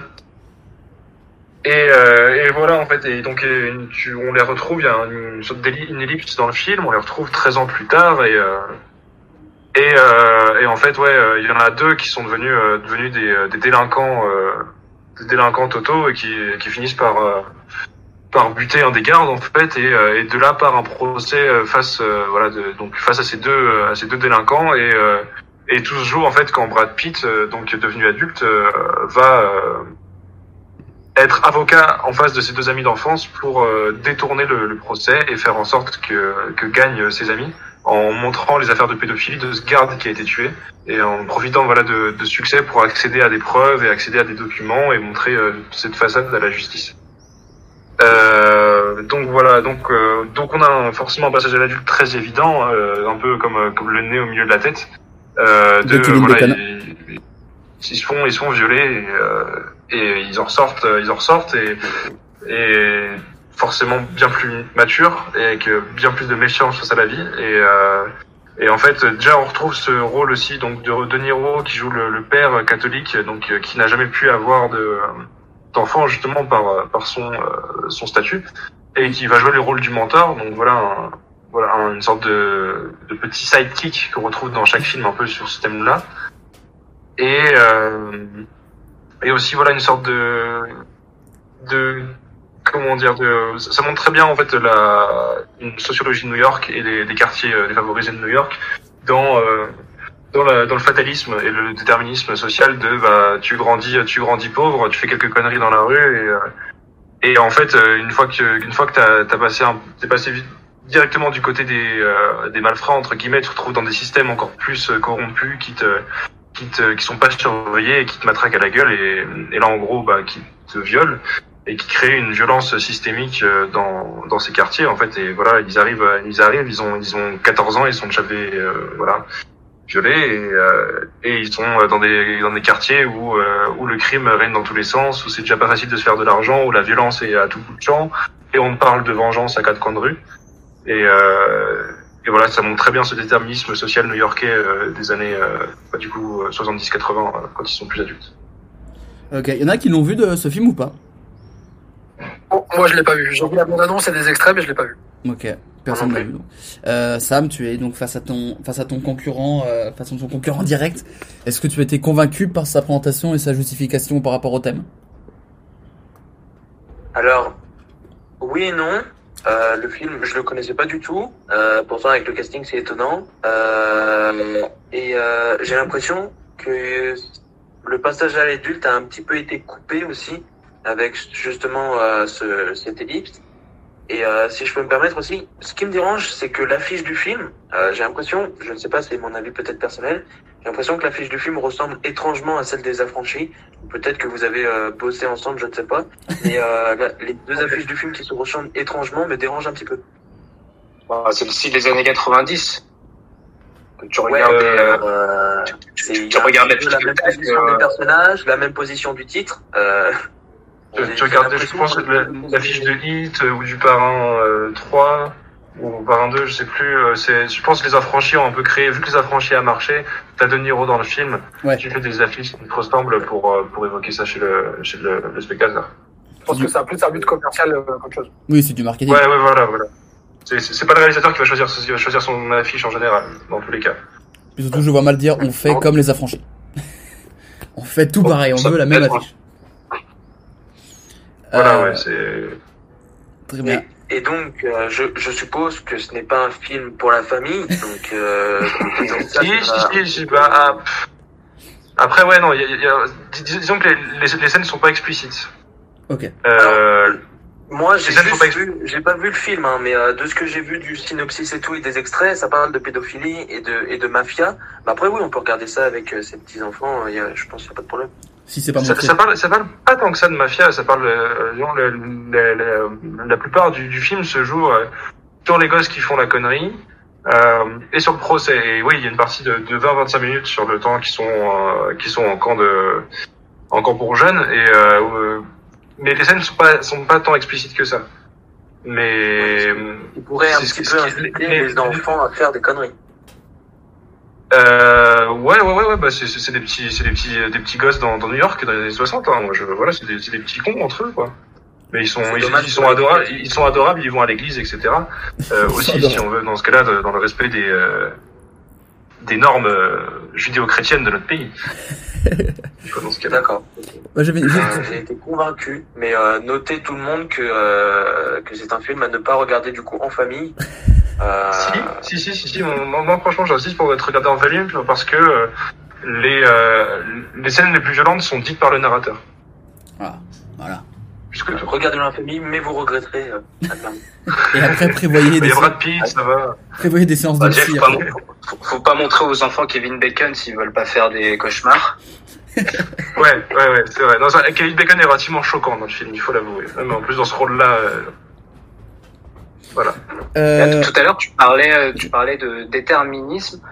Est-ce que c'est, ça serait plutôt du fatalisme, ce qui arrive au, au personnage? Dans ce cas-là, ouais. Dans ce cas-là, vraiment, c'est, c'est, c'est, c'est vraiment le, le cas extrême. Hein, de- vraiment, il leur arrive tellement d'horreur, ouais, qu'on peut parler de, de fatalisme. Et, euh, et euh, ouais, ouais, enfin, c'est, ouais, affreux. Je sais pas comment commenter là-dessus pour le coup. Mais en même temps, en même temps, il y a, il y a aussi ce contre-exemple de, de Brad Pitt qui s'en sort bien à être un, un bon avocat. Et, euh, et si, ouais, non, si t'as raison, on peut partir sur du fatalisme parce que, parce que la fin du film. Ah bah donc du coup t'as, ré- t'as répondu à ma question que je voulais te poser. On est d'accord que Brad Pitt était un des gamins qui était avec eux. Il faisait partie. Ok. C'était un des quatre. C'est Voilà, un des quatre. J'étais pas Euh, sûr. voilà, je vous demande, je vous, je vous recommande juste si vous regardez le film de bien prendre note des noms de chaque gamin parce que c'est dur une fois qu'il passe à l'adulte. Euh, nous on a dû faire pause avec mes colocs, euh, 2 minutes 30 pour euh, se remettre bien qui était qui euh, une fois passé euh, à l'âge adulte. Et c'est pour ça un que film où il faut réfléchir en plus. il faut noter. C'est pour ça à voir en famille avant le bac pour que ton petit frère ait son bac. C'est une fiche de révision le, le film. Euh, Veuillez perdre 2h30 au lieu de réviser votre bac. Non, non, mais très très bon conseil. Incroyable. Euh, Edouard, euh, donc euh, tu n'as pas vu le film. Est-ce que ça te, est-ce que ça te donne envie? Est-ce que tu comprends le lien avec le, avec le thème du coup? Euh, alors pour avoir vu des extraits, euh, le lien, je le vois pas des masses, pour être honnête. Après, par contre, c'est sûr, c'est que c'est un film euh, que j'ai pas vu et qui me donne vraiment envie de le voir. Même que je vais le regarder ce soir. Ah bah voilà. Euh, juste pour le casting déjà, euh, ça me plaît vraiment beaucoup.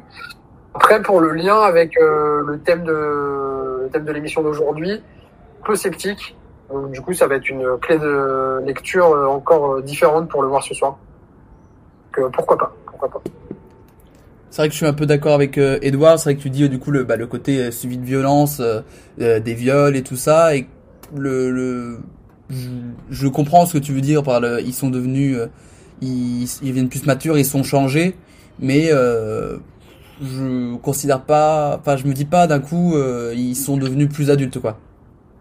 Ils sont peut-être plus endurcis. Euh, je, vais, je vais répondre à ça par deux choses. Euh, par la, par la mise en scène, par la mise en scène déjà parce que on, on s'attache vraiment beaucoup à ces gamins, euh, Ok. notamment parce qu'il leur arrive. Déjà, déjà ils sont, ils sont très drôles, ils sont très mignons au début euh, à, à faire des bêtises dans New York. Et euh, d'un coup, il leur arrive ce côté-là horrible et vraiment on s'attache à eux pour ça. Donc, une fois qu'ils sont adultes, on peut pas oublier ce côté gamin chez eux. D'où l'importance de, de retrouver les noms d'ailleurs. euh, pour ça qu'on a été retrouver les noms nous, dans, notre- dans notre coin. C'est vraiment, on pouvait pas suivre le film. C'était pas important de savoir qui. euh, ouais, ouais, lui c'est lui vite fait, on s'en fout. Non, c'est vraiment important de savoir quel gamin on suit après. Et euh, et ce que je disais pour Edouard au début euh, de de on n'est jamais en, on n'est jamais adulte sans avoir été gosse avant. Et euh, plus, plus que jamais pour ce film en tout cas. Eh pardon, excuse-moi, je vais éternuer parce que le, le pollen commence à m'attaquer. Bah écoutez, euh, je te propose euh, de proposer un dernier argument, les, euh, Théo, avant le, avant le choix des, avant le choix du juge. Euh, un dernier argument, moi je vais pas jouer sur euh, sur la qualité du film parce que j'ai l'impression que ça vous a convaincu. Euh, non, bah, sur le passage à l'âge adulte, vraiment je je je- j'affirme ce rôle du mentor de, de De Niro, euh, cet attachement au côté de gamin avant qu'il devienne adulte, le le fait qu'on vient pas de nulle part et que et que notre milieu d'origine euh, détermine euh, notre suite de vie. Très bien. Eh ben écoute, c'est l'heure du de la délibération, j'ai envie de dire. Edouard, entre Tag et Slippers, qu'est-ce que tu choisis? Euh, alors moi, je vais partager. Donc, euh, je pense que je vais préférer le film Sleepers de loin. Euh, on a dit vraiment cette ambiance New York années 60, euh, 70, 80. Moi, ça me branche beaucoup. Le casting est ouf. Le sujet a l'air euh, quand même assez intéressant. Après les extraits que j'ai vus, euh, ça me donne vraiment envie, mais le thème a l'air vraiment mieux respecté du côté de, Tag. Donc, euh, si je devais juger que le film, je, je donnerais ma voix à Sleepers, mais bon, quand même la donner à Tag, que, parce que le thème a l'air quand même euh, parfaitement respecté pour celui-là. Ça fait donc un point pour Tag. Euh, Léo, qu'est-ce que tu choisis toi? Moi, je choisis Slippers parce que j'ai l'impression dans Tag, pendant tout le film, on suit euh, des, des adultes avant tout, Ouais. qui sont restés euh, des enfants dans, dans leur tête. Ah ouais, c'est à Voilà. la fin qu'il y a le passage à l'âge adulte. Ouais, mais je choisis, je choisis euh, Slippers également que pour ce que tu disais, Théo. euh, on, euh, on, on, on est gosse avant de devenir adulte. Eh ben écoutez, encore une fois, je, chose comme ça. je vais devoir, je vais devoir trancher. Et ben pour le même argument que qu'Eléo euh, sur le sur le, le passage à la lune dans Tag, je vais choisir Sleepers. C'est donc euh, Sleepers Aïe, aïe, aïe. qui s'impose et qui va en finale. Sam perd son titre par rapport à la semaine dernière. Ce qui est une bonne chose finalement. Vu le choix de mon deuxième film, donc euh, non, je suis content. Je suis content d'avoir perdu honnêtement. Oh bah ne ne dis pas ça. Tu vas pouvoir te rattraper avec la musique. Et ben écoutez, on va donc passer à la finale. Alors la finale, on va commencer par Léo. Léo, quel est ton choix de film pour cette finale? J'ai choisi Super Grave. Super grave. Donc de de euh, est-ce que tu peux juste me dire le L'Oréal de Greg Motola, Très bien, très bien, très bien. très bien. euh, produit par, euh, écrit par euh, Seth Rogen et Van Goldberg. Écoute, je te propose sans plus tarder de regarder la bande-annonce de Super Grave pour voir à quoi ça ressemble.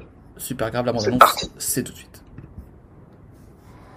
It's Carrie Hutchins. I heard she got breast reduction surgery. What? It's like slapping God across the face. She had back problems, man. Meet Seth. Do you have any bigger clothes or do you only shop at Baby Gap? Evan.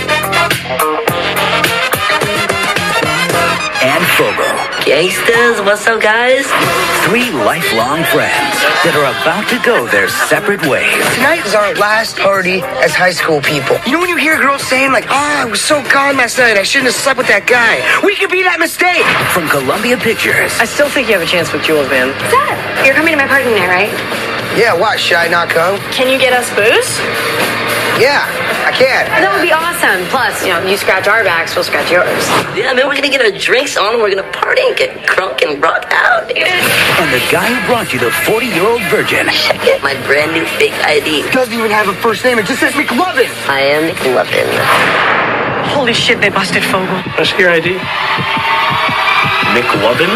That's a cool name. Yeah, really cool. Badass. Can't believe this is happening.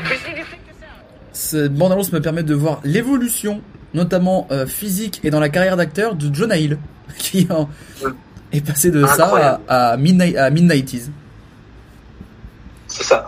Et euh, donc déjà oui, on peut voir euh, super grave ou super malade en québécois euh, a, a révélé euh, quand même de- des acteurs qui ont plutôt bien réussi euh, aujourd'hui, comme euh, bah, Jonah Hill, on l'a dit, Michael Cera, Bill Hader, qu'on peut voir euh, actuellement dans Barry, une super série que je conseille, euh, Seth Rogen et également euh, Emma Stone.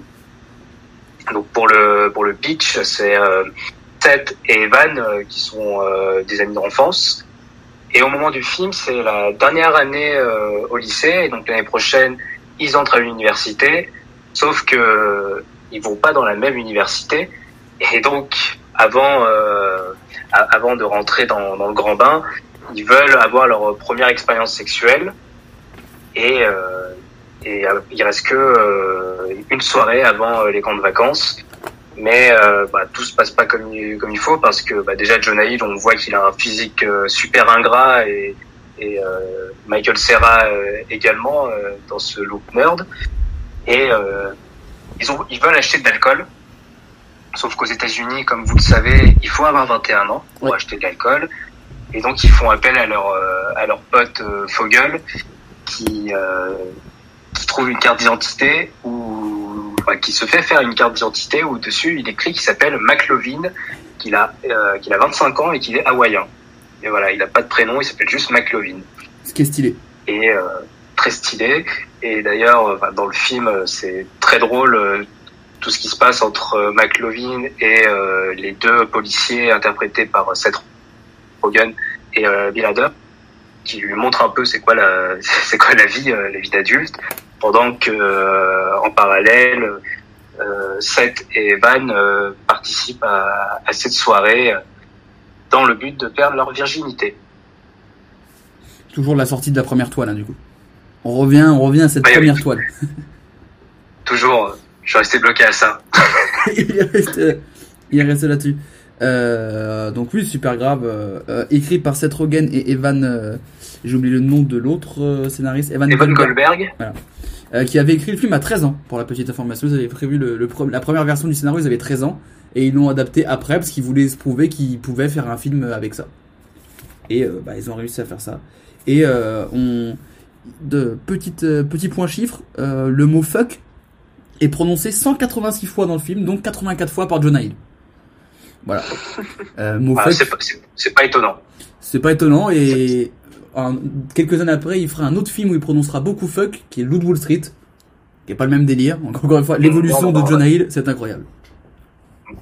Mais donc ça, ça colle bien euh, vu que Jonah Hill joue euh, Seth dans le film, donc qui est inspiré de Seth Rogen et Seth Rogen a quand même une fâcheuse tendance à beaucoup euh, prononcer ce, euh, ce mot dans ses films. Ouais, le F-word, le fameux F-word. Euh, bon bah le, passage à la Jamaïque, on l'a bien. Voilà, on est, on est sur un voyage Ah, je initiatique. pense qu'on est, je pense qu'on est, on est bien dedans. euh, Si je peux surtout euh, le, le, le fait d'être en, en dernière année de, de lycée, c'est même étonnant euh, que qu'ils aient rien tenté avant de quitter le lycée. Ça c'est blague à part. Ça peut se comprendre. Et je pense que c'est un, un film aussi qui a dû, qui a beaucoup, qui a beaucoup inspiré les films suivants et qui a été, euh, qui s'est inspiré des films d'avant, notamment euh, le, le chef-d'œuvre qu'est American Pie, qui est, euh, qui est un standard de ce genre de, de teen movie à l'humour, euh, l'humour gras, euh, où, où ça parle, où ça parle de cul euh, sans, sans légèreté. Très bien. Théo, tu l'as vu, toi, super grave ou pas? Euh, bien sûr, euh, ayant déjà déjà déjà consommé euh, des substances stupéfiantes à travers euh, des, des feuilles à rouler, euh, déjà vu, c'est pas grave. C'est un passage obligé. Euh, ouais, en fait, j'ai même des arguments qui euh, dans, dans le sens de Léo, donc du coup, je sais pas si je vais les dire. Il veut Mais, pas, il veut pas dire du bien Mais non, ouais, je, je suis assez d'accord parce que au-delà de ça aussi, le, le passage de l'âge adulte, c'est aussi le, le moment de ce passage. Et, euh, et c'est vraiment aussi un moment où on aime bien rester dedans, quoi. C'est le moment euh, qu'on appelle aussi être étudiant. euh, en général. et voilà, nos premières années de fac, c'est un peu ça. C'est vraiment ce, ce moment où tu sais que tu vas être adulte, mais t'es pas super pressé non plus. Euh, et t'es bien dans ce, dans ce confort euh, d'entre-deux. Et, euh, et c'est justement un film de ce confort d'entre-deux. quoi. C'est vraiment un film, euh, un film que tu commences à regarder quand t'es ado et que tu comprends un peu plus quand t'es dans, dans cet âge d'a- d'adolescent, on va dire. Quand t'as notre âge, quoi.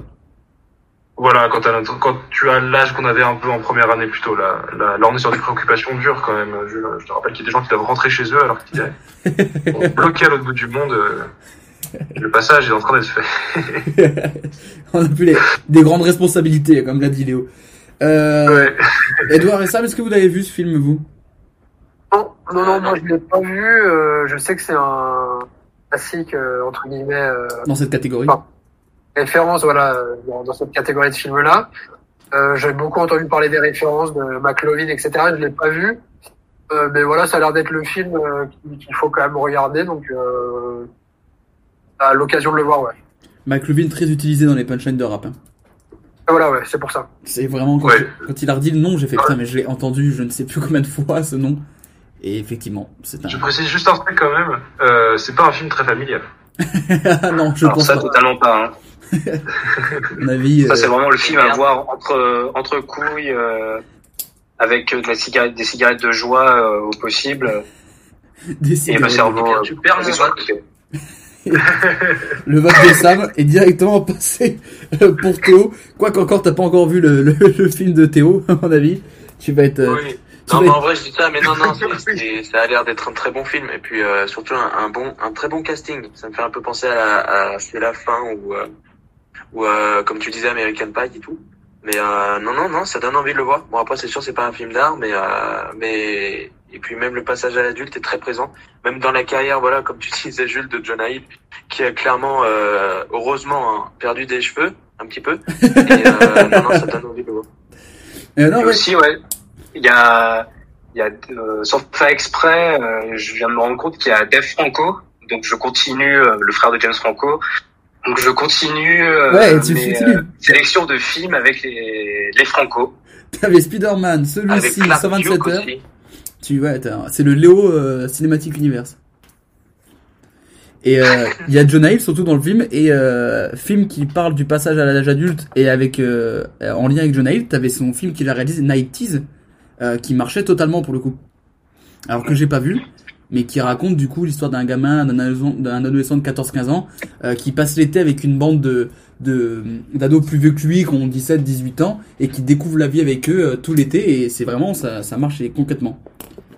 Donc un film un peu indé euh, qui a été reçu dans plein de festivals alors que John Hill il y a 15 ans faisait ça. Donc euh, rien n'est figé, vous pouvez totalement changer. Je pense que John, je pense que John Hill, il est pas encore, c'est pas encore devenu un adulte. Bah c'est ça ouais c'est ça qui est intéressant c'est que là c'est à partir de 90s le Loup de Wall Street il commence à faire des films peut-être un peu plus sérieux il est plus le le gamin qui joue dans les stoner movies et là il, il- tu vois il a changé il a changé totalement physiquement.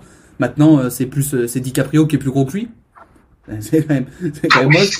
Il y a eu une courbe de, il y a une courbe de poids qui s'est inversée entre John Hill et DiCaprio c'est quand même incroyable et euh, puis, puis en plus DiCaprio euh, en plus DiCaprio pour le passage à l'âge adulte il connaît parce que vu que ses, co- ses copines ont l'âge de passer adulte ça c'est une autre histoire non mais ouais John Hill c'est l'archétype de du passage à l'âge adulte dans une carrière en plus donc euh, c'est méta c'est méta ce que tu fais Léo Ouais, c'est vrai que DiCaprio, il fait un peu l'éducation des filles qui côtoient. Hein. ouais il est il est tuteur il est mentor coup.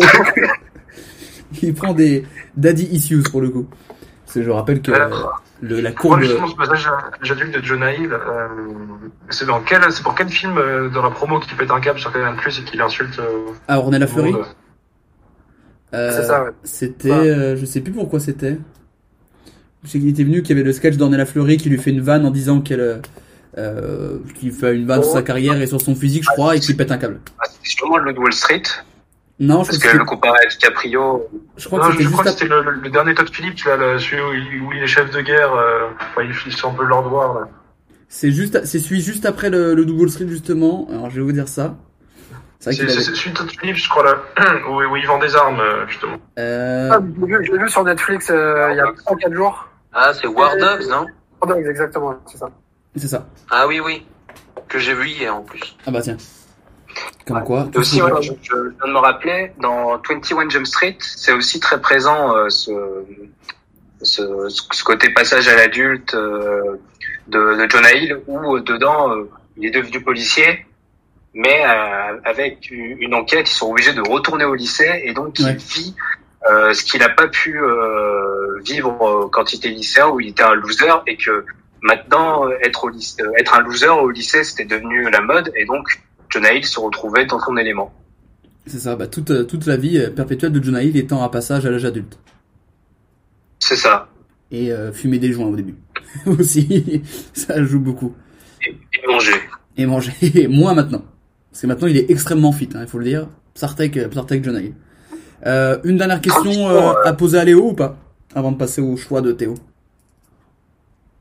Ou Léo vous a convaincu, c'est bon, il, il, a, il a fait son taf. Pour moi, c'est bon. Eh bah écoutez, Pour moi aussi. Et On attend le deuxième choix. Léo, je te Je propose. pas ça très familial, mais ça va, ça va.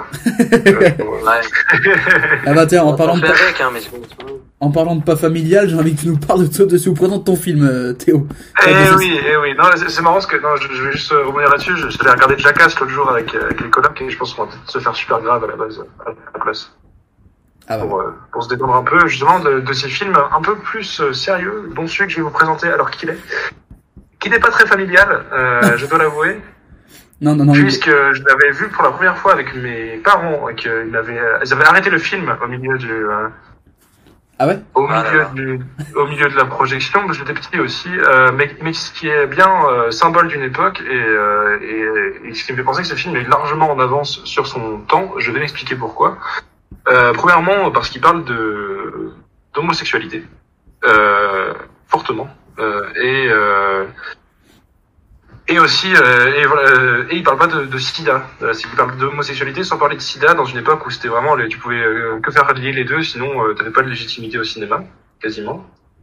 Et, en fait là il vient parler justement de plus du côté sentiment amoureux et, en choisissant un en choisissant un, protagoniste gay. Mais finalement le fait d'être gay sert pas forcément la cause du film. C'est juste une particularité du personnage et euh, ça va le faire évoluer, mais c'est pas non plus une excuse pour vendre le film, justement, et je, je trouve ça vachement bien. Euh, j'oublie, euh, j'oublie les, les principes de base. Le, le, le film est réalisé par euh, Gus Van Sant, euh, voilà, et, euh, et euh, il, il met en, voilà, en acteur principal deux, deux acteurs fortement bons, un qu'on connaît euh, tous, euh, Keanu Reeves, bien sûr, L'ancien. euh, voilà le l'ancien l'ancien Keanu Reeves euh, en effet. Et euh, et l'autre euh, River Phoenix euh, voilà qui va m'apporter une- un bon argument. Je suis désolé pour lui pour ce passage à l'âge adulte.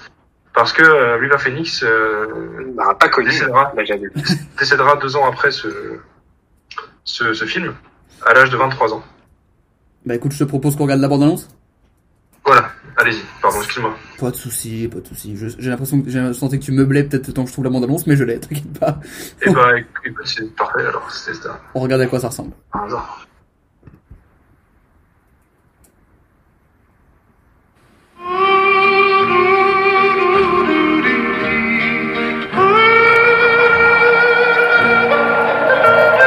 Always know where I am by the way the road looks. Like I just know that I've been here before. I just know that I've been stuck here. Mike, The coyotes are howling. I'm extremely excited. Don't worry. Everything's gonna be all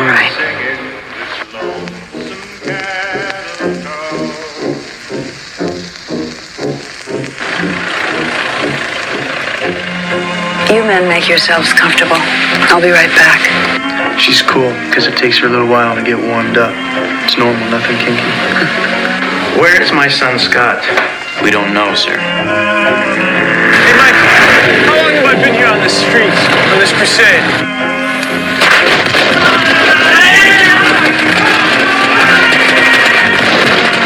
It's been three years, Mike. Yeah, almost four years. That's a long time. And then I have to think of you and what a degenerate you are. Don't think that, father. Hey, Mike! Mike, over here! Alors tu dis c'est pas familial, c'est pas familial, mais en début de bande-annonce, c'est montré que ça a été approuvé pour toutes les audiences. hein. Donc euh, voilà. Oui, euh, oui, et, et justement, euh, d'où le côté intéressant de, que je ressors de, de, de moi que mes parents m'ont pas laissé le voir à la fin, que je pense que ça gênait beaucoup parce que euh, tout simplement euh, il y a des interactions gays en fait, des, intera- des interactions gays entre entre certains personnages et qui choquent pas plus qu'une scène de sexe normale en fait, euh, entre entre deux protagonistes de sexe opposé. Euh, sauf que le film est sorti en 1991 et euh, et euh, voilà le on, on- au- au-delà de traiter de sujets de, de- d'homosexualité, il traite aussi de deux personnages qui sont euh, gigolos, donc prostitués masculins. Et euh, sauf que voilà, le, le dilemme se joue entre Mike, euh, Keanu Reeves, et euh, Scott Favor, donc River Phoenix. Et Mike est, également narcoleptique, ce qui fait qu'on va avoir une sorte de road movie. Euh, dont, euh, voilà, dont, dont les déplacements sont causés par les, euh, les moments d'absence de narcolepsie, donc de Mike, qui va s'endormir au milieu d'une route et se réveiller à l'autre bout du pays, plus ou moins des fois. Ah oui, effectivement. Et euh, créer voilà une sorte de voilà de, de film un peu d'auteur de ce côté-là, parce qu'on sait jamais trop si euh, on est en train de rêver ou pas, ou euh, ou vraiment où, vu que vu qu'en plus Mike est totalement perdu, euh, on est on, on est un peu perdu comme lui, ce qui ce qui montre un peu cette euh, voilà ce, cette réussite de l'attachement du, du spectateur à son héros principal et euh, le rapport au sujet. Donc, Mike est donc devenu gigolo pour gagner son argent parce que sa mère l'a abandonné très très tôt. Et on a face à lui un- le fils du maire de Portland qui, euh, donc lui, du côté opposé, est, euh, est destiné à une carrière toute faite en, en politique ou en ce qu'il veut, mais euh, se sent très abandonné aussi. Et en fait, on a vraiment euh, ces deux personnages opposés en termes d'origine et qui vont euh, se rencontrer dans un, dans un milieu qu'on n'aurait pas, pas pensé et qui vont, euh, à leur manière, comme je dis encore une fois, euh, on n'est pas adulte sans avoir été enfant et euh, qui vont essayer de trouver leur, euh, leur chemin d'adulte à travers une enfance euh, très opposée. Et en fait, finalement, leur- leurs chemins font juste se croiser, sauf que Mike tombe amoureux de, Scott. Et Scott n'est pas homosexuel, lui. Euh, donc, on va avoir euh, vraiment une scène assez incroyable sur la plage où, euh, on voit Keanu Reeves le cœur fendu, et on y croit fortement. Et, euh, et, et en fait, où il est en pleine ascension de, de héros super adulte en train de faire des choses assez horribles de sa vie. Euh, donc voilà, du sexe avec des personnes euh, qui lui payent ce sexe et bien plus âgées. Et en fait, va, va redescendre au rôle d'enfant euh, qui est en pleine déception amoureuse. Et euh, voilà, on va voir ces hauts et ces bas qui sont rythmés par ces crises de na- de narcolepsie. On est un peu justement dans ce limbo entre euh, l'enfant et l'adulte. Et euh, voilà, je suis pas sûr qu'on ait une réponse à- ou un aboutissement de ce passage à l'âge adulte, mais on est bien, euh, pour le coup, dans ce film tout au long d'un passage à l'âge adulte. Alors j'ai euh, en, en préparant l'émission, je me suis renseigné donc sur le film et donc euh, dans les dialogues additionnels euh, est crédité William Shakespeare parce que en fait le, la- le film est inspiré de la pièce Henri IV. Il prend un peu la voilà. trame et les personnages et la structure. Ce qui est, ce qui est un peu reproché bah, quelquefois à certaines scènes où on comprend pas trop le côté surthéâtral euh, du jeu des acteurs, mais qui est un peu inspiré de ça apparemment.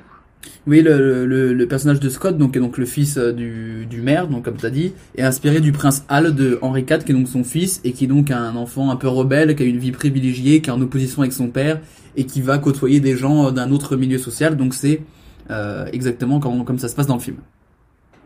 Donc à tel point que Shakespeare est quand même noté comme euh, auteur dans les, dans les dialogues additionnels.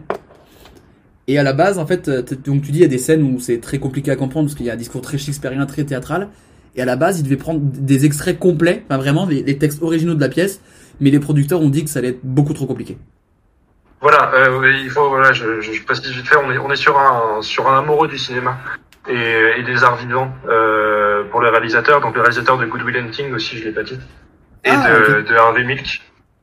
Euh, avec Sean Penn euh, et en fait qui est vraiment un amoureux de cinéma et qui a, qui a réussi à glaner à chaque fois ses films en fait en, en prouvant qu'il était un bon réalisateur donc par exemple My Own Private Idaho il l'a fait je crois pour 500 000 dollars ce qui est vraiment un, un très petit budget et sauf que vu que c'était le, il a réussi à se prouver en tant que réalisateur de films d'auteur en vogue pour avoir Keanu Reeves et comme ça il a réussi à débloquer un peu tout.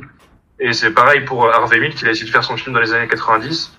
Et en fait c'est grâce à Good Will Hunting qu'il a réussi à débloquer le budget pour faire le film Harvey, Milk- euh, Harvey Milk en 2008 au final.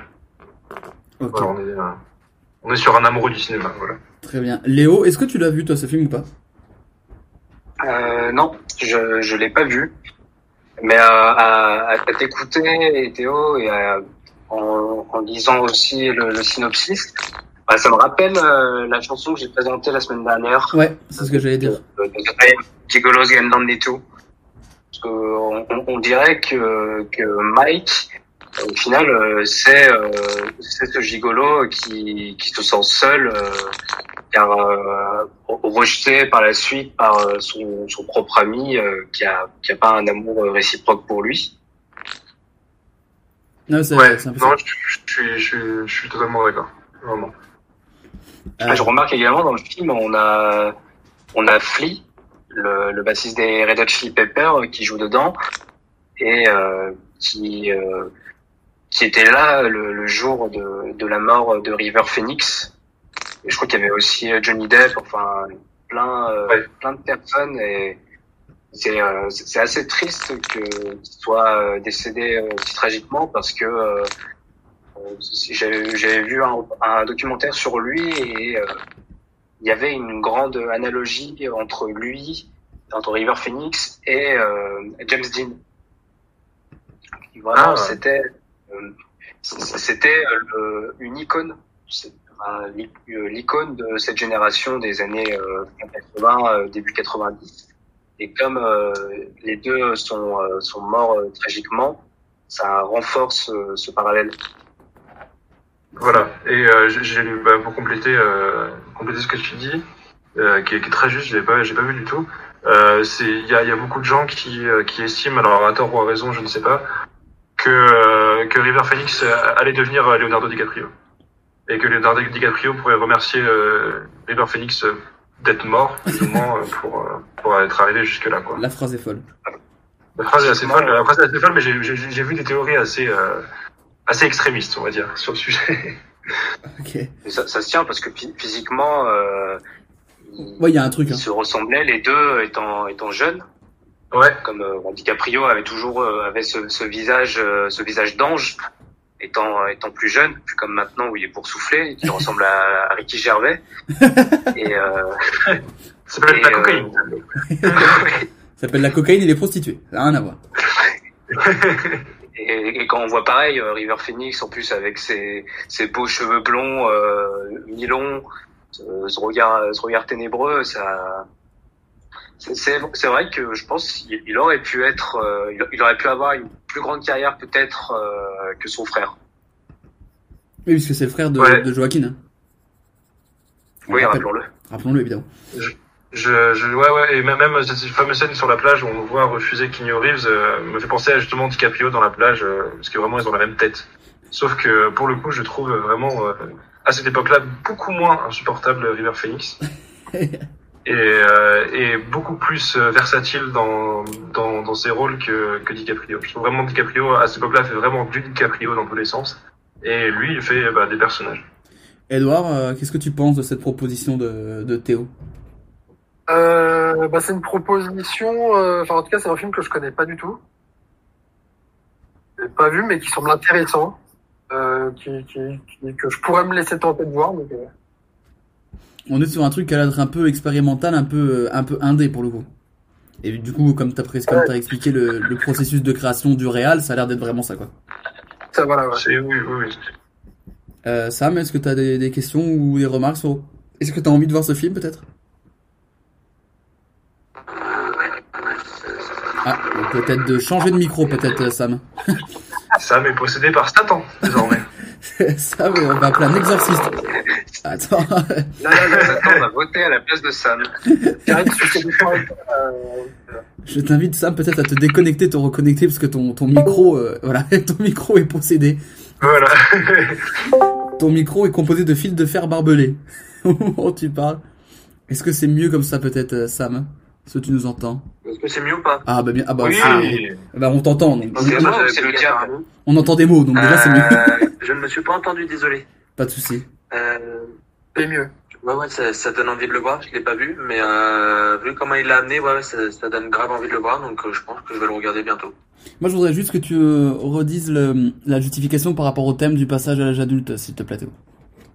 Euh, que euh, en, en toute honnêteté, il y a, j'ai l'impression qu'on n'est pas sur cet avant et cet après, mais plutôt vraiment dans ce passage en lui-même et qu'on est vraiment sur un sur un film qui montre que ce passage à l'âge adulte. On est vraiment dans dans cette période entre les deux Ouais. où euh, il y a il y a des moments de voilà de, de réussite et des moments de de très très grosse faiblesse et euh, et où, où vraiment tu sens qu'il est perdu et toi en tant que spectateur t'es assez perdu et voilà il faut que j'aille voilà en toute honnêteté aussi je vais le dire c'est un film euh, qui est pas facile à regarder euh, non pas parce qu'il est dur dans tous les sens mais euh, on est vite perdu on est vite vite perdu euh, par le réalisateur des fois Très bien, écoute, je te un propose. peu un peu comme euh, comme- en toute honnêteté on peut être perdu dans le passage à l'âge adulte j'ai pu l'être moi-même Putain, c'est c'est beau, c'est beau, c'est beau. Il Voilà. retombe toujours sur ses pattes.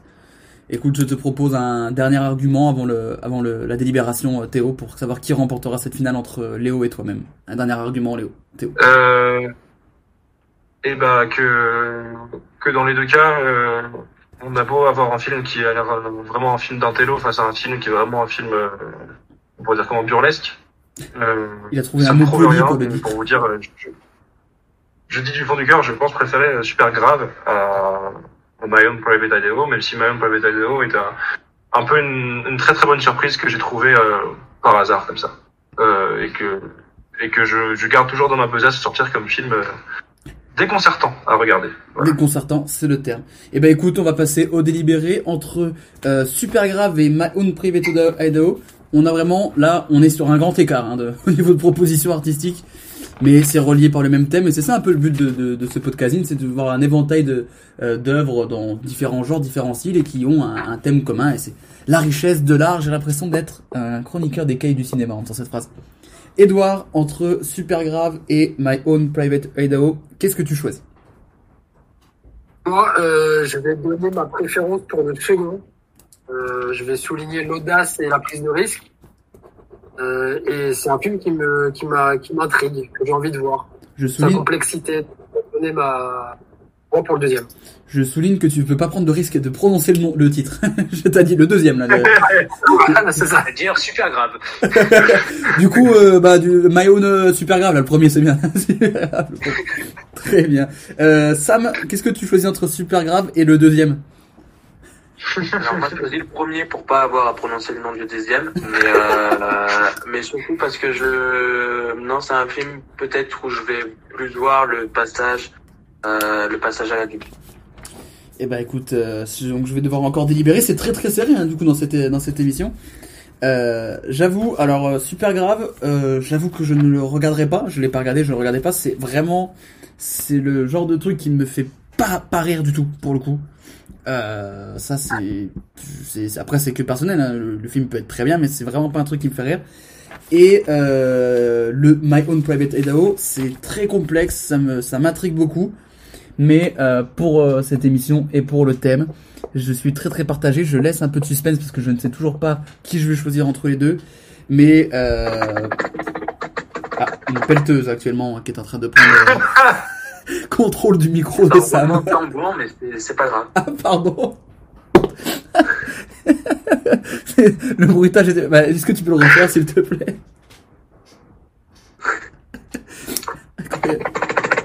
J'ai choisi My Own Private Idaho. Oui. Ça fait donc deux voix. Ça y est. Avec une bonne prononciation en plus. Bah, c'est parce que je voulais montrer que je prononçais bien pour, pour le faire gagner. Et ben Théo, tu remportes ton premier point dans ce podcasting et donc euh, ça y est, une série de victoires lancées samedi fake news et lundi dans le podcasting. Voilà, euh, on part pour ce grand chelem troisième lieu. Et euh, non, non, bah écoutez, je, je suis content que ça vous ait convaincu. Et, euh, et j'ai bien adoré cette rivalité avec Léo, toujours entre personnes raffinées et, et respectueuses du code des autres. C'est ça, bah, c'est- Merci. Ah, félicitations. C'est vrai que c'est un, c'est un choix audacieux et il faut toujours euh, saluer euh, l'audacité. Faut toujours saluer Audacity. Qui est un logiciel. Faut toujours saluer les logiciels de montage. Écoute, je vous propose. Non, en vrai, je fais le mec modeste, mais je suis en train de courir à poil dans ma maison. Là. Oh, t'as bien raison. Euh, écoute, je vous propose avant de passer à la deuxième partie sur la musique qu'on fasse sa petite euh, discussion sur le thème, comme on avait fait la, la semaine dernière. Euh, donc on parle hein, du passage à l'âge adulte hein, depuis le début de l'émission. Mais en fait, qu'est-ce que c'est un adulte? Donc, euh, qu'est-ce qui fait qu'on devient adulte? Donc, si on prend euh, la, la définition pure et simple euh, du terme adulte, c'est euh, une définition biologique. Biologique, pardon, c'est quelqu'un qui a terminé sa croissance et ne grandit plus. Mais euh, voilà, c'est pas parce que d'un coup tu grandis plus que t'es devenu adulte, c'est un peu plus complexe que ça. Si on parle en psychologie, l'adulte c'est quelqu'un qui fait preuve d'équilibre, de maturité. Mais bon, la maturité c'est subjectif. Euh, comment on peut mesurer ça? On peut être mature dans différents domaines, c'est encore un peu flou. En sociologie, un adulte, jusque dans les années 50, c'était quelqu'un inséré dans la société et qui remplissait un rôle ou un idéal type. Sauf qu'avec les années 80 et 90, on voit une nouvelle génération d'adultes euh, appelés les kidultes, contraction entre kid et adulte, euh, pour qui la transition adolescent-adulte euh, se fait plus lentement avec une nostalgie euh, plus importante et aussi une dépendance aux parents qui est peut-être plus forte. Euh, donc la première question que j'ai envie de vous poser, euh, qu'est-ce qui fait, qu'est-ce qui caractérise un adulte euh, selon vous? Qu'est-ce qui fait que là on se dit voilà quand tu- ça un adulte bah pour vous quand on dit qu'est-ce que c'est un adulte bah il fait ça Euh, je vais me tourner vers Edouard pour toi un adulte c'est quoi? Euh, pour moi, un adulte, c'est, euh, ça se caractérise avant tout par la, par le, le fait d'a- d'assumer des responsabilités. donc d'être Spider-Man. Et de les ré- D'avoir un grand pouvoir. C'est- Spider-Man Euh, Non, mais, euh, euh, un peu, ouais. Être adulte, c'est, assumer des responsabilités seul, être vraiment débarrassé, même si on l'est jamais vraiment, mais débarrassé de, de, ses parents, de ses amis, etc. C'est-à-dire pr- prendre des responsabilités seul, les assumer. Et, les responsabilités qu'on assume seul, elles arrivent à peu près toujours au même âge. C'est quand on commence à s'émanciper, donc à la fin de ses études et qu'on ça, ça va aussi avec les, le premier travail qu'on a, etc. Quoi. Je pense que c'est ce qui résumerait euh, tout ça, c'est le assumer ses responsabilités. Et l'indépendance du coup, comme tu as dit. Oui, bah, l'indépendance qui va avec, ouais. L'indépendance, ce serait plutôt euh, la responsabilité découle de l'indépendance qu'on veut prendre. On veut tous à un moment euh, être seul et prendre son indépendance, c'est-à-dire s'installer tout seul, gagner son argent tout seul, etc. De cette prise de liberté euh, qu'on veut découlent des responsabilités qu'il faut assumer. C'est à partir du moment où on les on, on va assumer ces responsabilités-là, on devient adulte. C'est quoi ta définition de, de l'adulte, toi, Léo? Bah, voyez-vous, euh, ven- vendredi dernier, j'ai reçu un courrier de Gérard Darmanin me demandant de payer mes impôts. C'est ça, être adulte. donc voilà, c'est c'est aussi euh, bah oui faire preuve euh, de co- commencer à, à, à régler des régler des factures. Il n'y a pas que ça, mais disons que ça, ça en fait partie avec tout ce qu'a dit euh, Edouard euh, juste avant. Donc ouais, donc, donc, du coup, il a bah, encore la responsabilité des tâches, de voilà, de, on doit gérer, on doit gérer tout ça, d'où les factures et les impôts. Ouais. Mais ég- également, euh, c'est euh, à l'époque, euh, c'était Combini, Ouais. grande référence, qui avait fait un, un article sur euh, c'est quoi être un adulte et euh, pour les, les personnes qui étaient interrogées, euh, ils devenaient adultes au moment où ils devenaient parents, Ok. parce que euh, à partir de ce moment-là, tu, tu n'es plus responsable de toi, mais tu es responsable de quelqu'un d'autre. Ok. Donc je trouve que c'est c'était aussi assez euh, assez pertinent euh, comme euh, comme propos. Donc là, c'est- ouais, ça là, on est sur la responsabilité max là, pour le coup. Là, on est au top du top de la responsabilité. Tu ah, tu dois Ah bah, gérer la vie d'un être vivant. Voilà. Donc, C'est ça. Tu es responsable. Euh, Théo, est-ce que tu vois d'autres choses en plus des responsabilités ou pas? Euh, je suis bien d'accord hein, avec ce côté responsabilité. euh, vraiment, si je vais trouver autre chose, c'est en cherchant loin. Euh, je, je dirais dans, dans cette possibilité d'échec, qui va euh, très bien avec la responsabilité d'ailleurs, c'est que tu penses devenir adulte au moment où, où si tu t'es mis tout seul dans un caca, euh, tu dois t'en sortir tout seul et qu'il y a personne pour le faire à ta place. Et, euh, et c'est un peu un peu ce que nos, nos parents essaient de nous enseigner tout au long de notre enfance, je pense. Non, c'est c'est euh, ah ouais, c'est toi qui as fait ça, bah tu, tu te débrouilles, hein, c'est toi qui le, qui le résout. Et, euh, et voilà, et tu deviens un peu adulte au moment où il y a personne pour dire ça et que tu te rends compte que bah là t'as merdé et c'est à toi, c'est à toi de te remettre sur les pieds. Et après, après non, je pense que c'est vraiment une question très difficile. Moi, je je suis pas encore sûr d'avoir trouvé ce que ça voulait euh, être adulte et, euh, et je pense que je le suis dans certains points et pas du tout dans dans d'autres. C'est vrai que le passage à l'adulte administratif, euh, où c'est vraiment à 18 ans, bah, c'est un petit peu subjectif en fait. Ouais, parce qu'on le vend comme 18 ans, on devient majeur, mais on n'est pas du tout adulte. Enfin, moi, je, toi, toi, Sam, t'es plus jeune, t'as 18 ans pour le coup, Sam, je crois. Euh, ouais, ouais. Tu les as eu il y a... 18 ans quelques- il y a quelques mois et euh, non, je pense que euh, personnellement, je me suis, au contraire, hein, vraiment, je pense qu'au passage de mes 18 ans, ça a été l'inverse, que j'ai sûrement régressé mentalement. Mais euh, non, non, je, je pense que c'est plus, euh, c'est plus mentalement euh, et euh, comme disait, ouais, avec les, les responsabilités et tout, ça peut arriver euh, beaucoup plus tard. Euh, c'est même euh, souvent le cas. Mais euh, non, non, c'est vraiment pas à 18 ans que tu deviens adulte, ou alors tu l'es déjà très jeune. Mais ça, Ouais. c'est pour les euh, pour les personnes un petit peu euh, particulières. C'est vrai qu'il y a un contexte particulier. Mais du coup, euh, il n'y a pas d'âge, du coup, type pour devenir adulte. Enfin, il n'y a pas de... Parce que souvent, on dit, euh, on dit un peu grossièrement, bah, t'as 18 ans, t'es majeur, t'es adulte, t'es responsable. Très sincèrement, moi, quand j'avais 18 ans, ça faisait 3 mois que j'étais dans mon appart à Avignon, euh, que j'étais seul, que mes parents euh, payaient le loyer comme ils font toujours maintenant, que je suis pas du tout responsable. Dès que je devais remplir un papier pour aller à la fac, je j'envoyais 45 appels à mon père et ma mère parce que euh, je savais pas ce qu'il fallait remplir dans certaines cases parce que des mots tels que tels que organisme, je ne savais pas ce que c'était. Donc j'étais pas du tout adulte à, à 18 piges. Et euh, mais après moi ce que je ce que je pense aussi c'est que quand t'étais petit, quand t'es petit, enfin moi je prends moi ce que je ressentais quand j'étais petit, pour moi un adulte c'était un mec qui avait qui avait un taf, euh, il savait changer une roue. L'adulte, il sait changer une roue. Il peut, il peut faire un, il peut, quand il se lève de table, il est au bout de la table du repas de famille, puis quand il parle, les gens l'écoutent. Euh, il rentre dans un bar. Il peut euh, faire un constat. Ouais, il peut faire un constat, le mec, il peut faire ça. Il y a quoi d'autre comme truc à la con comme ça? Euh, bah quand il rentre dans un bar, même quand il y a du monde, bah c'est lui euh, que le barman va regarder en premier et pas moi. Lui, il est adulte par exemple. Ou ah si, alors ça par exemple, ça, je pousse un coup de gueule. Ça, j'en profite de cette émission pour pousser un coup de gueule. Euh, moi j'ai 22 ans. Moi je me considère pas vraiment comme adulte, tout ce qu'on a dit pour responsabilité et maturité surtout. Et euh, quand je vais dans un magasin, euh, je- n'importe quoi, je vais chez le coiffeur ou le coiffeur j'y vais souvent. Bon là non. Euh, je vais dans un magasin, je vais pour demander un renseignement au vendeur. Le vendeur me tutoie. Et ça je déteste. Et alors ça je déteste quand les vendeurs te tutoient parce que t'es jeune. Et pour moi adulte. c'est la marque euh, de, de la jeunesse. Hein. Ah mais ça c'est incroyable.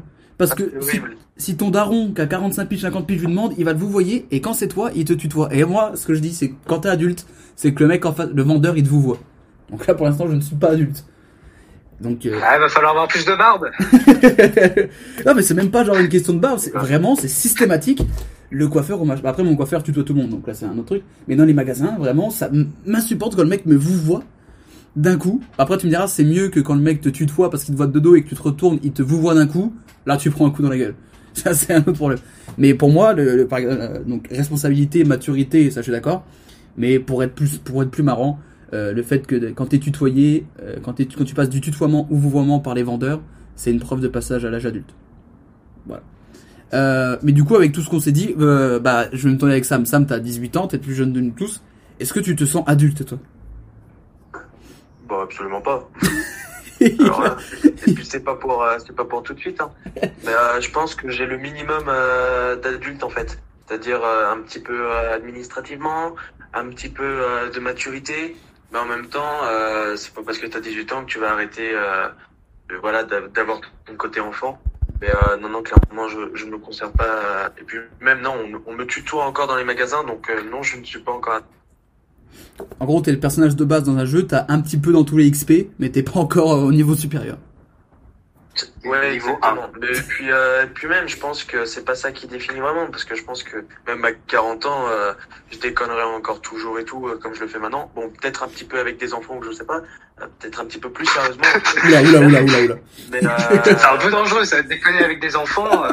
Déconne avec des enfants à Attention, 40 ça, ans. oui. C'est Ah pas bah, il a- tout public, tout ça. il a hein. dit qu'il était pour toute la famille. hein. Non, mais ce que je veux dire, c'est que vraiment, je pense que euh, adulte, ouais, c'est c'est vraiment euh, selon les personnalités. Je pense que c'est pas euh, c'est pas si t'as des enfants ou pas. Parce qu'il y en a qui ont pas d'enfants, ça veut pas dire que à 50 piges t'es encore un gosse. Mais euh, je pense que ouais, bah, je pense qu'on peut se référer juste au tutoiement dans le dans le magasin. Je pense que c'est le c'est le plus logique pour nous. C'est- J'ai trouvé le bon facteur. Je, je suis d'accord avec ça, parce que, parce que moi, moi, on l'a fait à partir de 17 ans et je déteste qu'on me vous voit. Ah, on te vous voit, C'est un toi truc, euh, je, déteste qu'on me vous voit. Euh, c'est un truc que je fais moi-même par, euh, par éducation, par, euh, par norme, Ouais. et que j'aime pas faire en fait. Et, et ici, les, les gens se vous voient très peu et, Ouais. et quand je lâche des boosted, quand je lâche des boosted, ça, ça se fout bien de ma gueule. Même, même les profs, hein. Après, en France, on a vraiment un, un rapport au vouvoiement, tutoiement qui est totalement différent aux autres pays, euh, notamment anglophones Ouais, et latins. ouais, ouais, ouais, vraiment beaucoup, hein, je suis d'accord. Parce que déjà en Angleterre, enfin, Et, euh, n'y a pas de vouvoiement, donc c'est you. Donc, ça, c'est pas compliqué. Mm. C'est plus simple. Mais euh, Et quand t'es gosse, surtout, tu, tu tutoies en fait. Si c'est d'autres gosses, et je pense que tu gardes un petit peu ça.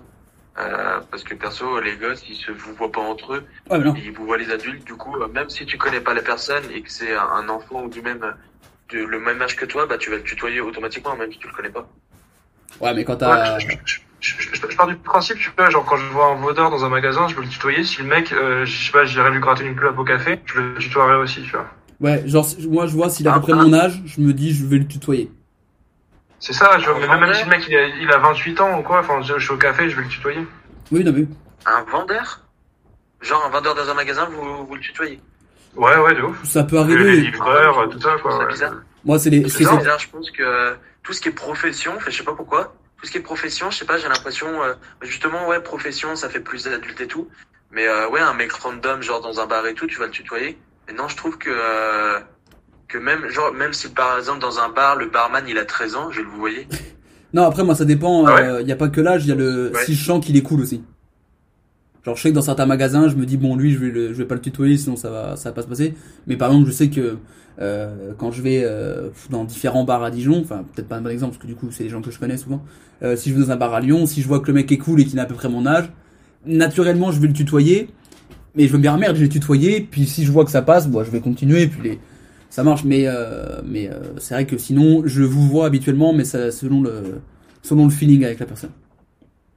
Et là, je le lieu, parce que oui, oui, dans un bar ça passe, mais après si tu vas euh, dans un magasin genre nature et découverte, euh, c'est pas des pélos de 13 ans donc. Ah ouais non non oui non oui c'est. Ouais, ouais, même je sais pas si le mec de nature découverte il me vend il a beau me vendre un, un super euh, un diffuseur de- d'odeur euh, essentielle et tout euh, si- s'il a une tête de Jones euh, je suis Jones Déjà quand tu dis Jones, quand tu dis Jones déjà, tu sais que t'es adulte, hein, mais loin, loin, t'es loin. t'es passé de l'autre côté du Rubicon. Hein. Non, non, voilà, ouais, non, mais après, je pense vraiment ça dépend des gens, des situations, et je suis assez d'accord quand même, Sam, euh, que, que la profession, euh, la profession rajoute un, un côté du vouvoiement. Et par exemple, un, un médecin aurait, euh, aurait 25 ans, je le vouvoierais. Oui, il y a le côté prestige de la Je je suis bien d'accord, je suis vraiment d'accord. Ah bah oui. Euh, je sais pas qui, ça doit- je sais pas, ça doit être peut-être le- Léo le plus vieux de nous, je pense. T'as quel âge? T'as 25 Léo non? 24 J'ai ouais 25 dans quelques semaines, fin, fin mai.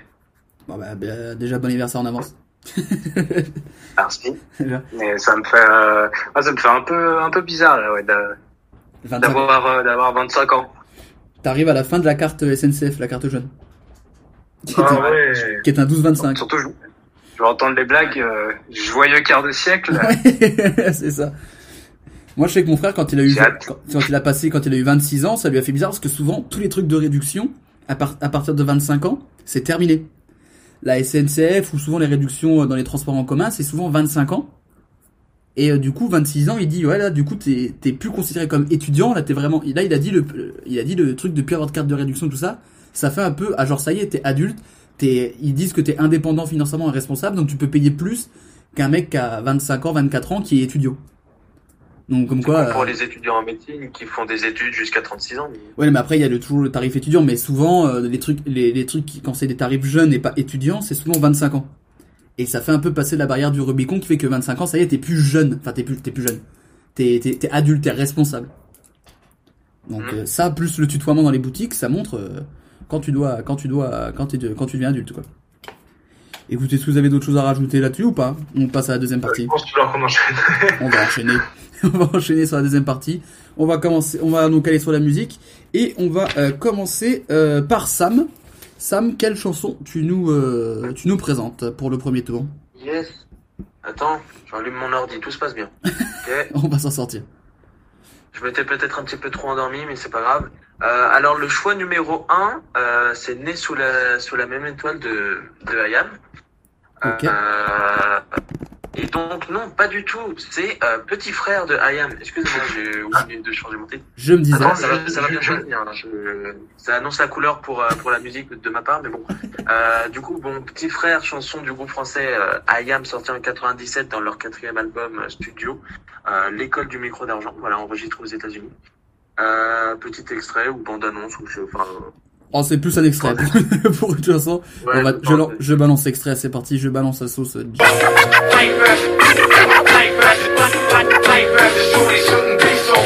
Petit frère souhait devenir grand. C'est pourquoi il s'obstine à jouer les sauvages dès l'âge de 10 ans. Devenir adulte avec les infos comme mentor. C'est éclater les tranches de ceux qui ne sont pas d'accord. À l'époque où grand frère était gamin. On se tapait des délires sur Blanche-Neige et les sept nains. Maintenant les nains on gicle des Blanche-Neige. Et tape éclate, des types claquent dans Mortal Kombat. À 13 ans il aime déjà l'argent. Avide mais ses poches sont parides Alors on fait le caïd dans des poums Qui sont désormais des soirées. Plus de tir au dessert Petit frère de tes pierres. Je ne crois pas que c'était volontaire. L'adulte c'est certain Indirectement a montré que faire le mal c'est bien. Demain ses cahiers seront pleins de ratures. Petit frère fume des spliffs et casse des voitures. Petit frère a déserté les terrains de jeu. Il marche à peine, il veut des bottes de Pourquoi ce, ce choix, Sam, du coup? Eh bien, ce choix parce que euh, dans la chanson qui se nomme Petit Frère justement, euh, elle explique bah, justement que ce petit frère, il veut grandir trop vite en fait. Il, veut devenir un adulte euh, alors qu'il est qu'un enfant encore. Euh, et pour ça, bah, euh, on, on nous explique bah, qu'il va commencer à jouer les sauvages euh, dès l'âge de 10 ans. Euh, comme il le dit, à peine dans l'adolescence, il passe déjà euh, le cadre de l'adulte un petit peu dans sa tête parce qu'il il aime l'argent, il commence à voler des voitures, il fume, il se bande à la rue, il va plus à l'école et tout. Donc en fait dans sa tête, le, le passage à l'âge adulte, euh, c'est un petit peu par rapport à ce que tu fais en fait, le fait de plus aller à l'école, donc tu passes tu, tu es un adulte et puis aussi au fait aussi le, le fait de traîner avec des gens un petit peu comme ça qui, euh, qui, qui ne vont plus à l'école, qui sont un petit peu dans la rue et tout. Euh, et puis euh, et puis aussi parce qu'il veut grandir trop vite, voilà, il, il, il essaye de un petit peu de, de rejeter euh, ou pas de rejeter, mais de passer un petit peu trop vite à son son enfance pour euh, directement passer dans l'adulte, un petit peu comme nous, hein, on, on l'a tous on l'a tous pensé quand on était jeune, vers les 10 ans où on voulait être un adulte parfois. Bah lui, euh, lui, il a un petit peu pris en main ça euh, en décidant d'un petit peu rejeter tous les trucs d'enfant en gros euh, et pour passer euh, adulte. Et donc euh, bah, ça nous ça nous montre bien ce passage en fait de, de l'âge de l'âge de l'âge d'enfant à l'âge d'adulte euh, et plus particulièrement un petit peu ce passage dans dans les cités et tout. On veut se, on se revendique un peu adulte, on dit ouais, on, on dit euh, je suis un grand et on veut montrer euh, qu'on est, qu'on est, euh, on veut faire comme les grands, comme les grands, comme les grands du quartier, comme on dit. Euh, tu Ouais, es en voilà. concurrence face à Léo. Euh, Léo, qu'est-ce que tu penses de ce choix de chanson? Bah déjà que c'est c'est un bon choix que tu as fait, Sam. oui. Hein? Et euh, que que ce, bah, ce morceau, il, il est toujours actuel malgré euh, malgré que maintenant ça ça fasse 23 ans qu'il est sorti. Le le texte est, est, est toujours est toujours actuel. L'instrumental moins. Ouais. Mais ça, ça, résonne, ça résonne toujours parce que bah, déjà euh, l'expression euh, les, les petits frères, les grands frères, euh, ça c'est quelque chose qu'on, j'ai l'impression qu'on retrouve beaucoup, euh, beaucoup en, en banlieue. C'est toujours, euh, il y, a- il y a toujours les grands frères qui sont là pour conseiller les, les petits frères. Et euh, et puis ça, oui, ça arrive toujours. On, veut toujours, euh, on veut toujours faire les conneries euh, que l'on voit. Quand je vois mes mes, mes grands frères au sens euh, symbolique, moi aussi j'ai voulu faire euh, leur euh, leur conneries et finalement, comme euh, il y avait une certaine différence d'âge, j'ai su ne pas répéter les mêmes bêtises qu'eux ont fait. Donc ça ça sert également de d'écouter ces Oui, ça sert d'exemple. C'est ça. Euh, un avis rapide, euh, Edouard et Théo, j'imagine que vous connaissez tous les deux la chanson. Euh, Edouard, euh, qu'est-ce que tu penses de ce choix de, de, de, de Sam? Euh, ouais, ouais, je connais, je connais très bien cette musique. Euh, moi, je suis pas fan du tout d'Ayam, mais euh, bon, je reconnais qu'il y a quand même quelque chose. Après, sur le choix de la musique, bah oui, je trouve que ça colle parfaitement au thème. euh, effectivement, euh, si on si on écoute les paroles, euh, voilà, petit frère. Euh, euh, oui, non, ça colle parfaitement. Euh, On raconte euh, le comportement des, des jeunes euh, dans les quartiers, etc. Donc euh, très bien. Moi, je trouve que c'est un très très bon choix, très bon choix. Théo, t'es d'accord avec ça? T'es corda, comme on dit? Chez les Jones? Euh, ouais, comme comme on dit chez les rappeurs, ouais. Moi, je suis corda. Je crois que les rappeurs non, maintenant ils euh, disent c'est qui Ayam C'est qui Ayam Euh, ouais, voilà, euh, content, content qu'on n'ait pas, qu'on n'ait pas cobaladé dans l'émission. Euh, pour nous demander qui est Ayam. Euh, je, je, j'adore, j'adore euh, Ayam, euh, l'école du micro d'argent. euh, incroyable, ça me donne envie d'aller à Marseille. Pourtant envie de retourner à Marseille euh, ces jours-ci, je ne sais pourquoi. Du pastis. Le, ouais, ouais, sûrement, gros. C'est très bien vu. Elle l'a sorti tellement, elle a fait, oh sûrement, vraiment, c'est un sûrement qui veut dire grave, qui veut dire absolument. Et, euh, et, et également les, les plus beaux couchers de soleil de, de toute l'Europe, je pense, euh, Marseille, il faut le dire. Et, euh, et non, euh, oui, le, le thème totalement en raccord, euh, comme dit Léo, euh, même aujourd'hui, euh, fait bien un appel au déterminisme, au fatalisme auquel j'ai parlé euh, au début de l'émission. Une, euh, voilà, un, un conte urbain, j'ai envie de dire. C'est beau, c'est beau. C'est sur cette petite descriptive qu'on va donc passer euh, à la sélection de Léo, parce que voilà, la sélection de Sam c'est un classique. On connaît, il y a même plus besoin de présenter, mais plus de questions, il a détaillé parfaitement, c'est calibré. Il nous a bien ralasse, comme on dit. Léo, qu'est-ce que t'as choisi toi? Je suis rappelé. Alors, j'ai choisi Tyler the Creator Ah. avec le morceau Parade. On écoute tout de suite à quoi ça ressemble.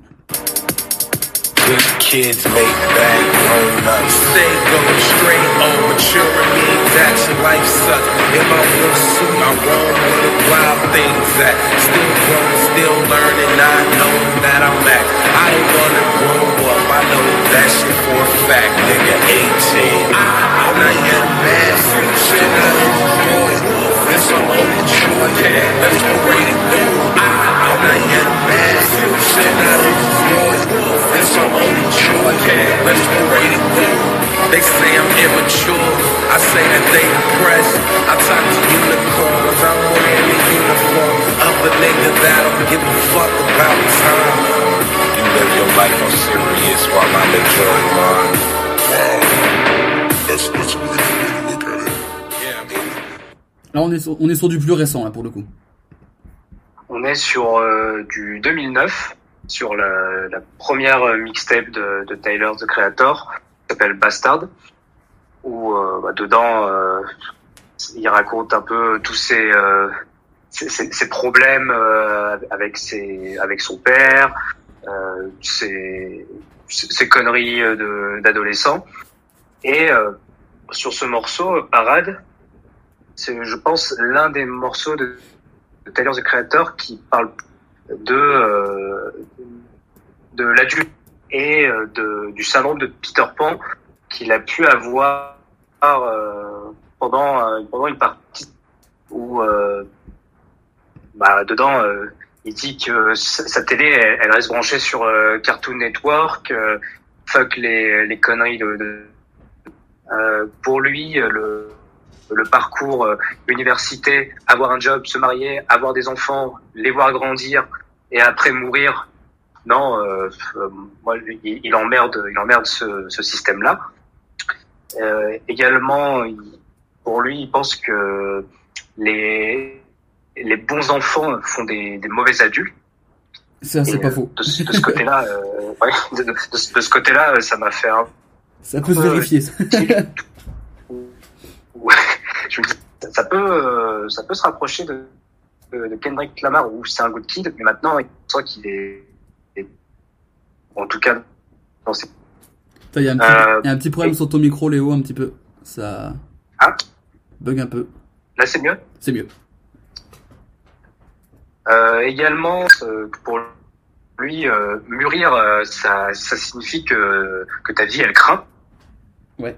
Il veut pas grandir et euh, enfin il finit en disant que les gens euh, disent qu'il est euh, qu'il est immature et lui il pense qu'ils sont juste et donc au final euh, quand on voit euh, maintenant à postérité la carrière de Tyler the Creator son cette maturité elle a mis du temps à arriver Ouais. mais elle est arrivée en 2018 avec euh, Flower Boy 2017, qui est, Flower Boy. euh, 2000, oui, euh, oui, bah, donc euh, 8 ans, pardon, et euh, qui est, euh, selon cette euh, formule journalistique, l'album de la maturité.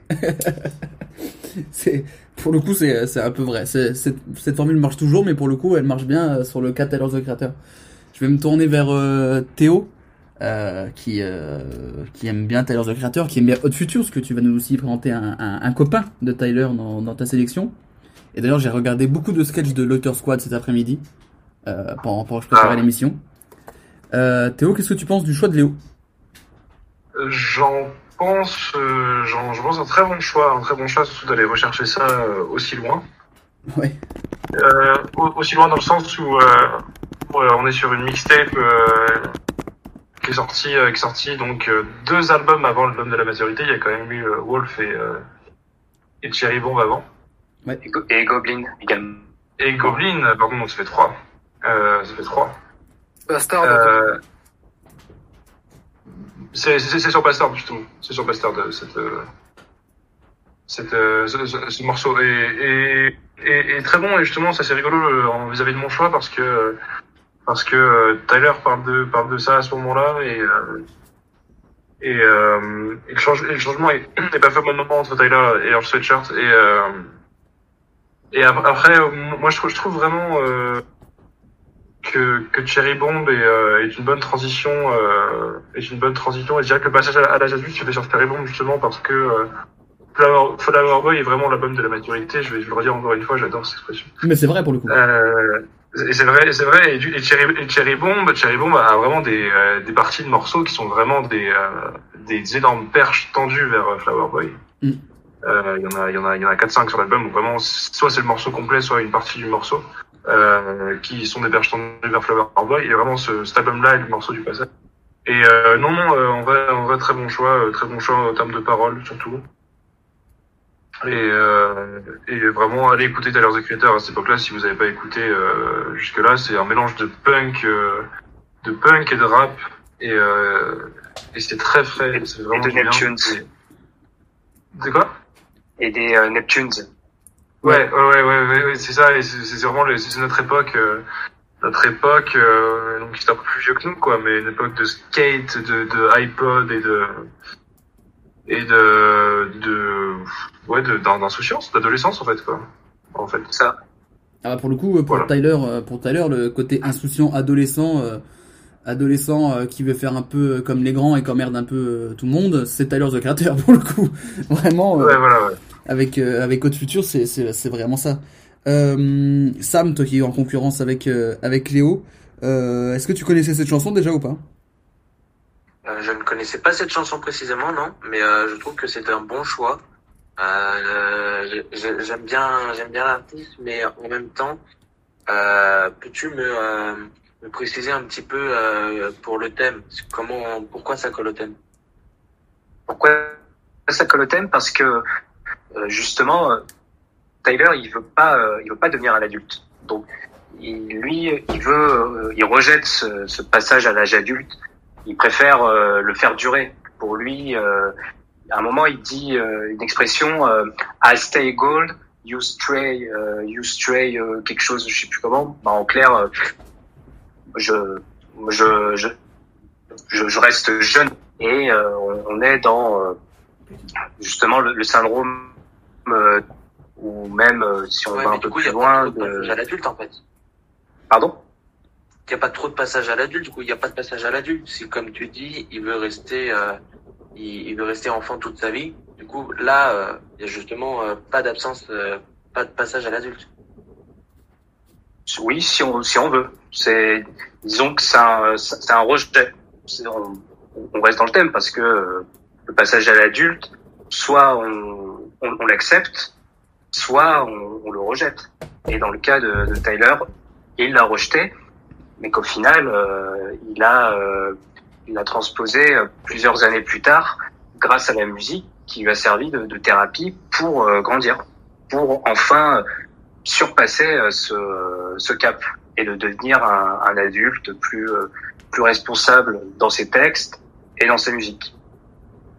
D'accord. Je, je prends note de ces informations. Je l'imagine vraiment Sam avec un petit calepin en train de noter. Donc déjà, c'est pas pour toute la famille. Il rejette. Vraiment, ça commence à faire. Alors ça, ouais, c'est vraiment ça, vraiment pas faute.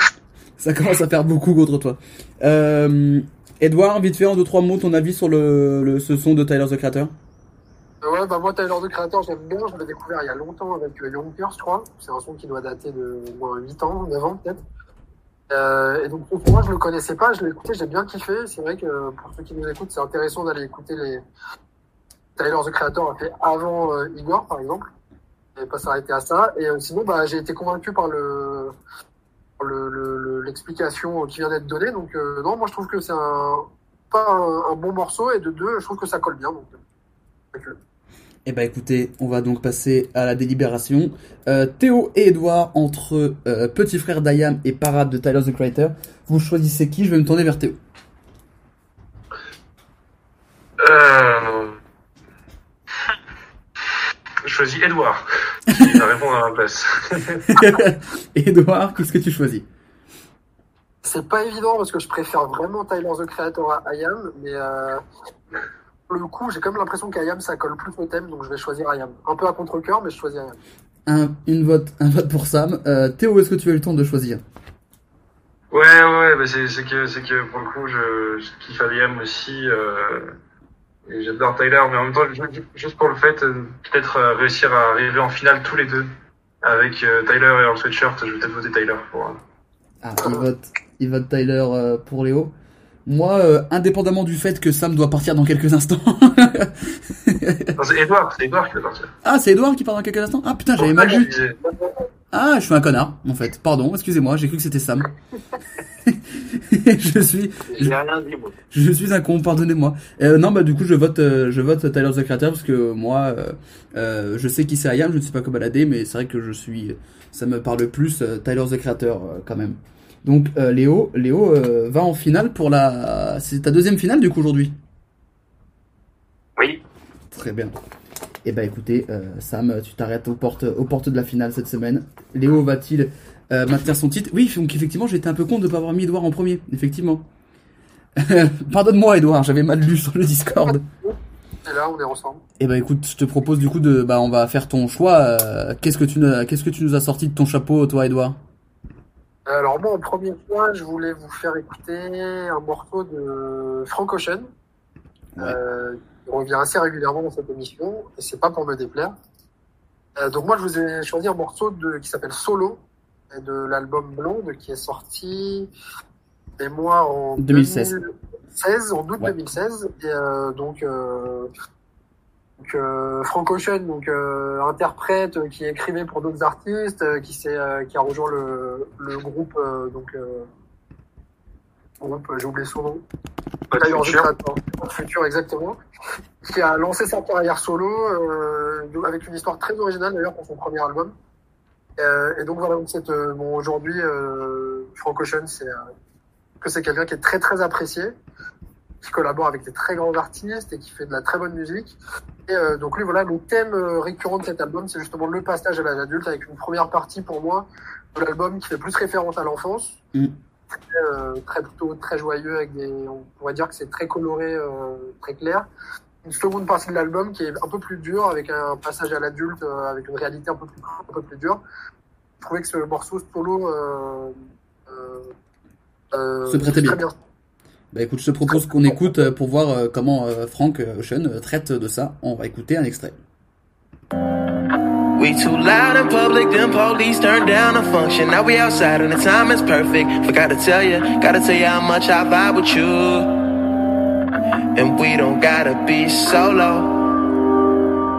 Now stay away from highways, my eyes like them red lights. Right now, I prefer yellow, red bone, so mellow. Fuck around, be cutting you. Think we were better off solo. I got that act right in a windy city that night. No trees to blow through, but blow me, and I owe you two grams from the sunrise. Smoking good, rolling solo. Solo. Solo. Solo. Solo. Solo. Solo. Solo.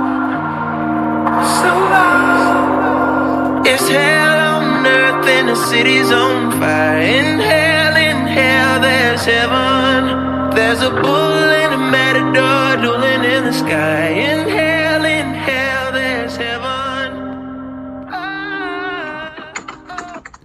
Alors tu disais, euh, Edouard, que dans la première partie de l'album euh, de Blonde, qui est plus consacrée à la partie euh, enfant, adolescent de, Frank Ocean, ça je suis d'accord, euh, qu'il y avait un côté plus joyeux, plus coloré, je suis pas tout à fait d'accord pour le coup, moi.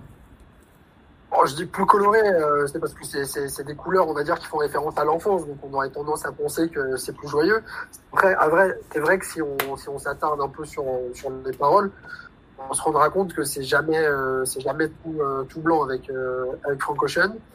Beaucoup de comparaisons à des, des moments difficiles, etc.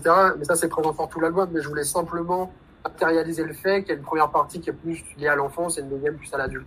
Ah bah après, oui, pour le coup, euh, tout le- l'album va parfaitement pour le, le, le, le, le- la période du passage de, à l'âge adulte, pour le coup. Ça, je, je reviens tout à, tout à fait avec toi. Et aussi, ouais. Pour ça, j'aurais pu choisir d'autres morceaux de cet album-là que Solo, euh, qui est à la moitié de l'album. Et euh, encore une fois, si on s'intéresse aux paroles, euh, décrit vraiment bien ça. J'aurais pu en prendre d'autres. euh, L'album est, est vraiment euh, homogène, très bon du début à la fin. Donc, Parce que c'est la semaine dernière, je crois qu'on avait évoqué Nikes, justement, et là aussi, il parle de ça pour le coup. exactement, exactement, ouais. Eh bah écoutez, tu vas devoir nous quitter, Edouard, c'est ça? Peux être avec vous encore un petit moment là, tout petit moment, très rapidement. Ah bah, bah, euh, bah, écoute, on on va rester le temps que tu écoutes la vie des autres sur, euh, sur ce son. Je vais me tourner vers, euh, vers Théo. Qu'est-ce que tu penses du choix de- d'Edouard? Très bien, très bien. Euh, déc- décidément, on est bien chez Haute Culture en ce moment. Ouais, pour le coup. Aujourd'hui, ouais, euh, on avait les trois dans des clips ensemble à quelques années avant, euh, avec euh, un sweatshirt qui va suivre. Et euh, non, non, bien d'accord sur le coup de l'album, bien d'accord sur euh, sur la chanson aussi. Et, euh, et oui, et un peu au système. Est-ce que est-ce que être adulte, c'est pas aussi accepter euh, la solitude pour euh, pour lier deux thèmes déjà évoqués? Ah, C'est méta, c'est méta ce que tu fais. Euh, Léo, est-ce que tu es d'accord également sur, ce, sur ça? Euh, oui, je suis assez d'accord. Personnellement, euh, j'ai beaucoup plus préféré son premier album Chanel Orange que je trouvais est, je trouve qu'il est mou cet album, surtout vers, euh, vers vers vers la fin. Alors que Chanel Orange, euh, il y a quelque chose d'un peu plus insouciant, euh, un peu plus un peu plus frais et diversifié au niveau. Ça c'est juste, juste euh, personnel parce que euh, Ocean est une très grande voix et, euh, et également un, un, un rappeur euh, dont on euh, un, un très bon rappeur aussi quand quand il le veut. Ouais. Donc c'est euh, c'est un artiste euh, c'est un artiste qui compte vraiment. Euh, oui, pour le coup, là, quand tu disais coloré sur la première partie de l'album Blonde, c'est le terme que j'aurais utilisé pour Channel Orange, pour le coup. Outre le fait que le- il s'appelle Channel Orange, mais pour le coup, je trouve plus coloré. Mais je comprends ce que tu disais sur Blonde. hein. Pour le coup, je suis tout à fait d'accord avec toi, parce que moi, j'adore. C'est un de mes albums préférés, euh, Blonde, et Frank Ocean, j'adore. Et euh, je suis totalement d'accord avec toi. Sache que t'as, sache, tu peux être à peu près sûr que t'as mon point. Voilà. Sache-le, Edouard, t'es assez, assez tranquille là-dessus. Euh, Sam, qu'est-ce que tu, tu, qu'est-ce que t'en as pensé du, du choix de, d'Edouard? Eh bien, écoute, euh, très très bon choix. Vous m'avez fait découvrir, je crois que c'est la semaine dernière ou il y a deux semaines, Frank Ocean, je connaissais pas et j'aime beaucoup. Ah. Et Bienvenue. Et par rapport au thème, non, je trouve que ça ça colle ça colle bien au thème. Euh, ça colle plutôt bien au thème, donc non non, je je n'ai je n'ai rien à redire, c'était un très bon choix.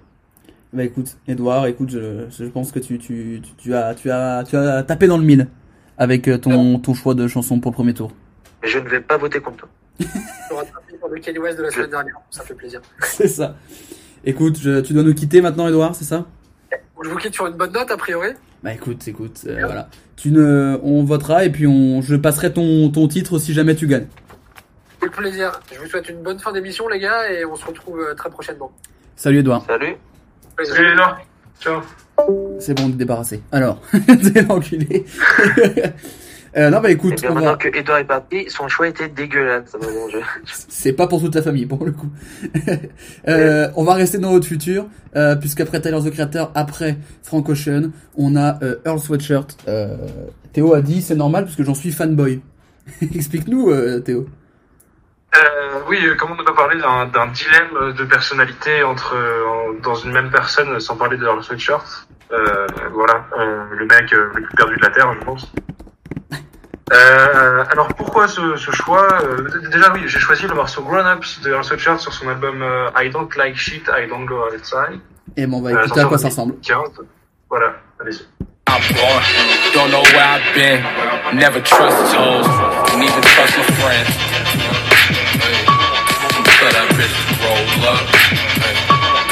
Fucking with grown Don't know where I'm going, don't know where I've been. Never trust don't even trust my friends. Hold up. Up. I'm fucking with some grown Mama wonder why I never seem to reach See my dad and the way I'm acting and my face is. Trying to put you on. Dog, I came from teachers. Take your plate and clean it. Nigga, I'm a dog. Tell her hit or miss me. What the fuck? Alors pourquoi ce choix, Théo? Euh, pour- pourquoi ce choix? Pour deux choses. Déjà, déjà l'album, euh, comme Edouard. Euh, pourquoi? Parce que un sweatshirt, c'est euh, une mixtape avant et, euh, et un autre album Doris euh, avant celui-ci. Euh, Doris qui où il était encore avec Hot Future, avec euh, Golf Wang, machin et tout. Et sauf que sauf que suite à des voilà des, des séjours en cure de désintoxication, des séjours imposés par sa mère durant la réussite de notre futur. Euh, à savoir par exemple que le, le premier, la première mixtape de, de Hot Sweatshirt réussit beaucoup mieux que n'importe quel autre album de Hot Future et d'autres personnes, euh, réussit mieux que celle de Tyler the Creator d'ailleurs. Ok. Euh, pendant ce succès de Hot Future, en fait, euh, Hot Sweatshirt est dans un cure de désintoxication euh, forcée par sa mère, euh, qui l'a envoyé sur une île, euh, tout seul, dans un centre de, de, de, de rééducation pour enfants. Mais je crois qu'il est, il est, Euh, il est, c'est le plus un jeune de, c'est le plus Pardon jeune de Haute Future, euh, Earl Sweatshirt, non? C'est euh, c'est un des plus jeunes, ouais. Alors, je me demande si Taco est pas plus jeune, mais enfin, en tant qu'artiste, euh, rappeur, ouais. Parce que quand on voit, jeune. euh, quand on, bah, j'ai regardé du coup les, quand tu vois les vidéos où il est avec euh, Tyler the Creator ou même Frank Ocean, bah Frank Ocean il est plus vieux pour le coup, mais vraiment tu sens que Earl Sweatshirt fait vraiment plus gamin par rapport à Tyler et aux autres, j'ai l'impression. C'est ça, ouais. Ça. Et, et pourtant, c'est celui qui a un peu vieilli plus, plus rapidement, en fait, euh, suite au. En, en- en fait, euh, aux, aux tentatives de sa mère de justement de- d'en faire de lui un, un bon enfant. Euh, un, peu, un peu trop tard, voilà, beaucoup trop tard. Et, euh, et qui voilà, qui l'a, qui a été euh, un peu jalouse de son succès et qui l'a, qui l'a envoyé euh, s'enfermer dans un camp alors que bah, tous ses copains étaient en tournée européenne. Et quand ils remplissent euh, Wembley, je crois. Ouais. Et euh, quand ils sont au Stade de France pour la première partie d'Eminem, euh, Hot Future, un sweatshirt et, et lui bloqué euh, sur une île tout seul quoi. Donc moyen cool. Quoi. Et euh, moyen cool. Et en fait, je sais pas, on sait jamais trop comment ça s'est passé après, mais euh, ça se passe pas très bien euh, à leur retour et il y a une scission. Un schisme D'où la, un schisme, un schisme, voilà. Et euh, et, euh, et d'où le temps de temps pour sortir ce, ce deuxième, deuxième album en, en 2015 où euh, il y a plus personne de Future qui apparaît dessus. Et euh, des nouvelles collaborations euh, comme Dash ou, euh, ou, ou Nickel qui, qui vont être euh, qui vont être des thèmes un peu plus récurrents de leur Sweatshirt par la suite, des, euh, des futurs amis, euh, des futurs amis. Et c'est assez intéressant d'ailleurs parce qu'on voit il y a, il y a aussi Vince Staples qui est là sur cet Ouais. album et Vince Staples qui est un grand ami de Tyler the Creator. Et ils ont beau s'être séparés, en fait, ils restent un peu dans les dans les mêmes microcosmes, on va dire. Oui, quand même. Bref. Et euh, voilà. Et, et donc pourquoi ce morceau? Donc voilà, déjà le titre Grown Up, c'est assez rigolo en fait parce que c'est justement des des se mettent un peu dans la peau de gamins euh, qui euh, qui ont pris leur euh, leur, leur, euh, voilà leur claque d'adulte dans la tronche trop facilement et que bah voilà de toute façon tu faire ce que tu veux, euh, qu'ils soient encore enfants ou pas, tu es en train de parler à, des personnes qui ont grandi et qui ont déjà, qui ont, déjà de l'expérience. Et, euh, et que de ne pas les faire chier parce que, parce que malgré euh, qu'ils aient pas eu le choix, dans tous les cas, ils ont déjà grandi. Et, euh, et en gros, voilà, euh, cet album-là montre euh, le changement de, voilà, de, de ce côté un peu cartoon, euh, haute culture, euh, qui a réussi à garder Tyler the Creator dans ses premiers albums, euh, jusqu'à euh, Flower Boy, qui reste d'ailleurs un peu cartoon quand même Ouais. malgré qu'il soit adulte. Euh, là, alors Sweatshirt, lui, euh, qui était déjà plus sombre, comme personne ne sort un album bah, tout noir déjà par euh, sa, sa pochette, tout noir par, euh, par ce qu'il dit dedans, et, euh, et on va attendre beaucoup beaucoup de temps avant d'avoir un autre album solo de lui, avant bah, 2018 ou 2019, je sais plus. Je crois que c'est l'an dernier qui est sorti. Je crois que c'est l'an dernier. Ouais, c'est l'an dernier qui est sorti euh, Some, euh, Some Rap Song. Some Rap Songs, ouais, Some Rap Songs, et euh, il a sorti euh, Feet of Clays euh, bah, l'an dernier aussi d'ailleurs, en fin d'année. Et, euh, et euh, donc ils sont euh, plutôt en fait voilà où il va euh, totalement à l'opposé, il va plutôt s'inspirer d'artistes plus comme comme Madlib ou, ou MF Doom qu'il a toujours adoré. Où, en fait voilà on est sur un gros travail de sample et des trucs un peu plus arty avec on va dire des, des morceaux courts qui s'enchaînent et des albums qui font au final euh, 20 minutes et avec des morceaux qui s'enchaînent comme ça à la suite et, euh, et qui font quasiment un morceau complet de 20 minutes. Et euh, avec avec un clip super aussi euh, où, où il y a tous les morceaux de Some Rap Songs qui durent euh, 8 minutes que je vous recommande. Et voilà. euh, j'ai- et voilà donc euh, pour tous ces aspects-là, un morceau de passage euh, à l'âge adulte ou de du moins de voilà du coup de, de changement de de période. Euh, Léo, qu'est-ce que tu penses de la sélection de Théo? Bah, très bonne. Euh, J'avais j'avais songé également à parler de ce morceau, euh, comme euh, j'avais euh, réécouté euh, I Don't Like euh, Shit il y a, il y a quelques jours. Sauf que j'arrivais pas trop à trouver comment euh, Comment l'aborder cerner le, le thème euh, du, du passage à l'âge adulte que tu as bien fait. euh, et euh, je te remercie de m'avoir fait découvrir qui, euh, qui, qui est aussi un peu dans, dans tout ce, ce nouveau sillon euh, de d'un sweatshirt. Et c'est là où c'est quand même assez in- incroyable euh, au niveau de Hot Future, c'est qu'ils ont chacun créé leur euh, leur propre euh, école, on va dire. Euh, et, euh, et Earl Sweatshirt, c'est euh, c'est Pitchfork qui disait qu'il était sur le point de devenir euh, un vrai euh, un vrai dieu de l'underground par, par rapport euh, à, à la musique qu'il produit maintenant parce que c'est maintenant lui qui produit quasiment euh, tout euh, tout ce qu'il fait. Et également euh, par rapport à son à son propos très très misanthrope euh, très euh, très poétique notamment euh, hérité de de son père qui euh, qui est poète et je crois qu'il qui est décédé il me semble Et euh, ouais, alors j'ai pas toutes les histoires non plus, mais euh, ouais, qui, qui, qui a quitté le, le berceau familial très tôt, euh, donc il a laissé un peu grandir tout seul.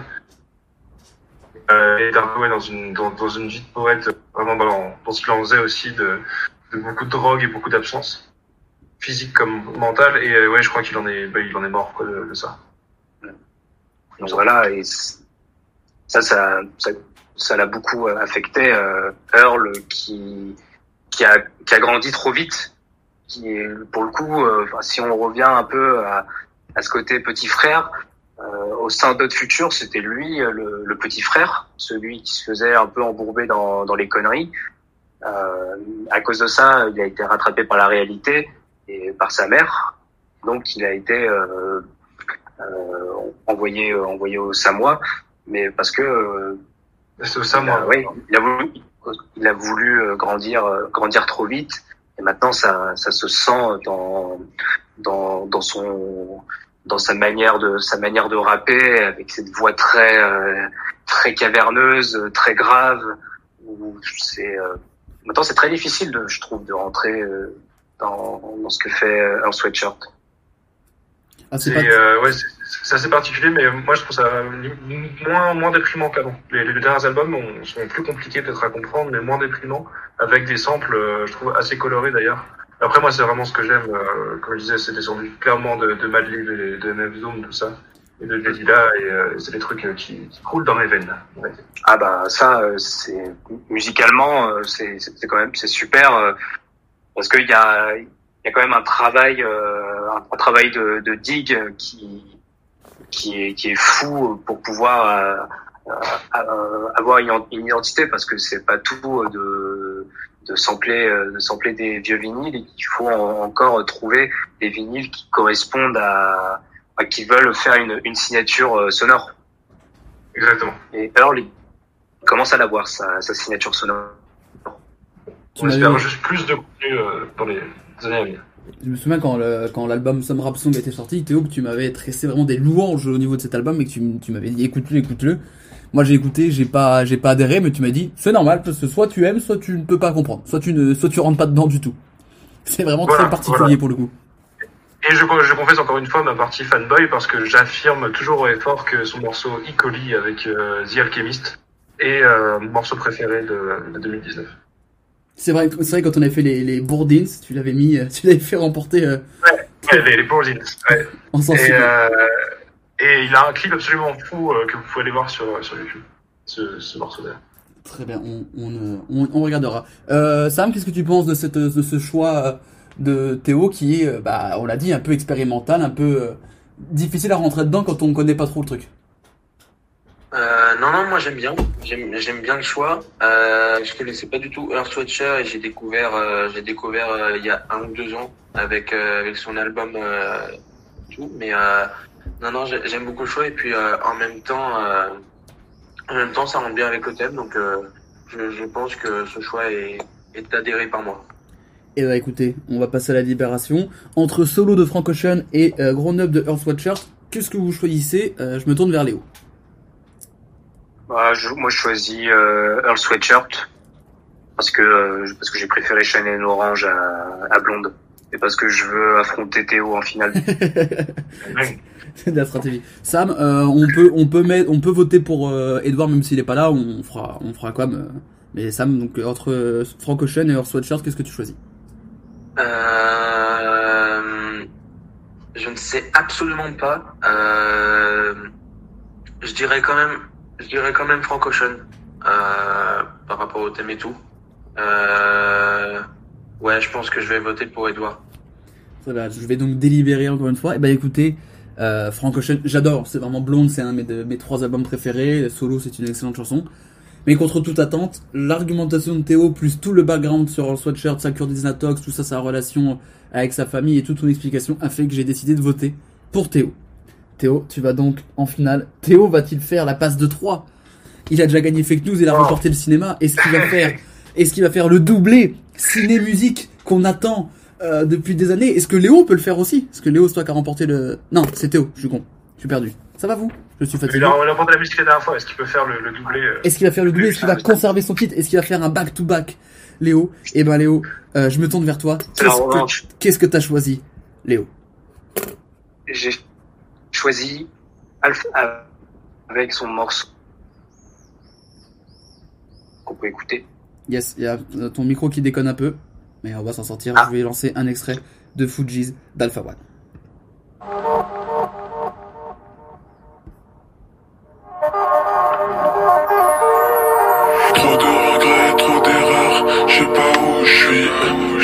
Premières années d'adulte ont un goût de shit. J'allais loin à l'époque où j'écoutais les footies. Les regrets s'accumulent plus vite que les bougies. Si je pouvais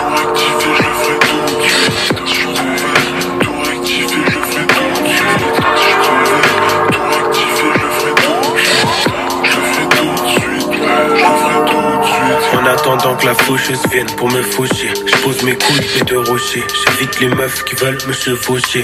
Hein, c'est le discours de ma life. Les gens que j'aime profondément sont tous tristes de ma life. Le poids de mes péchés, bien plus lourd que mille haltères. Pardon à mes parents, mes mauvais coups les ont mis à terre. Si je gagnais un euro à chaque fois que je perdais un euro, aujourd'hui je serais milliardaire, milliardaire.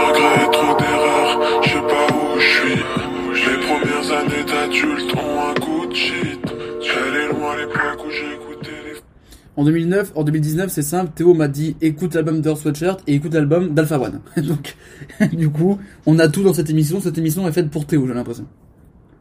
Ouais, ouais, ouais. Euh, et ce morceau est. Je laisse Léo en parler. Je je vais pas le faire gagner non plus. ah oui, bah c'était quand même une compétition face à lui. Bah, ce morceau, ce- euh, bah, ce- ce morceau, il est, Alpha One est particulièrement réussi. euh, euh, déjà par rapport à la production euh, d'Ayazis, qui fait très, euh, très euh, Top Dog Entertainment dans, dans l'esprit, donc californien.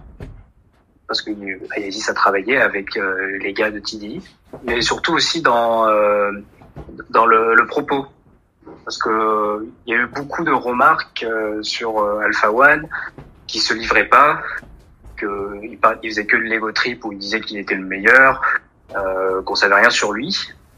Et euh, alors que si quand même on décompose euh, une main lave l'autre, on a un puzzle chinois de, de la personnalité d'Alpha One, notamment sur les derniers morceaux ou sur euh, le, morceau que Edward voulait euh, voulait parler avant. Et sur Fuji's, il raconte ce passage, ce passage à l'adulte, à l'âge adulte, où il a euh, énormément euh, de regrets.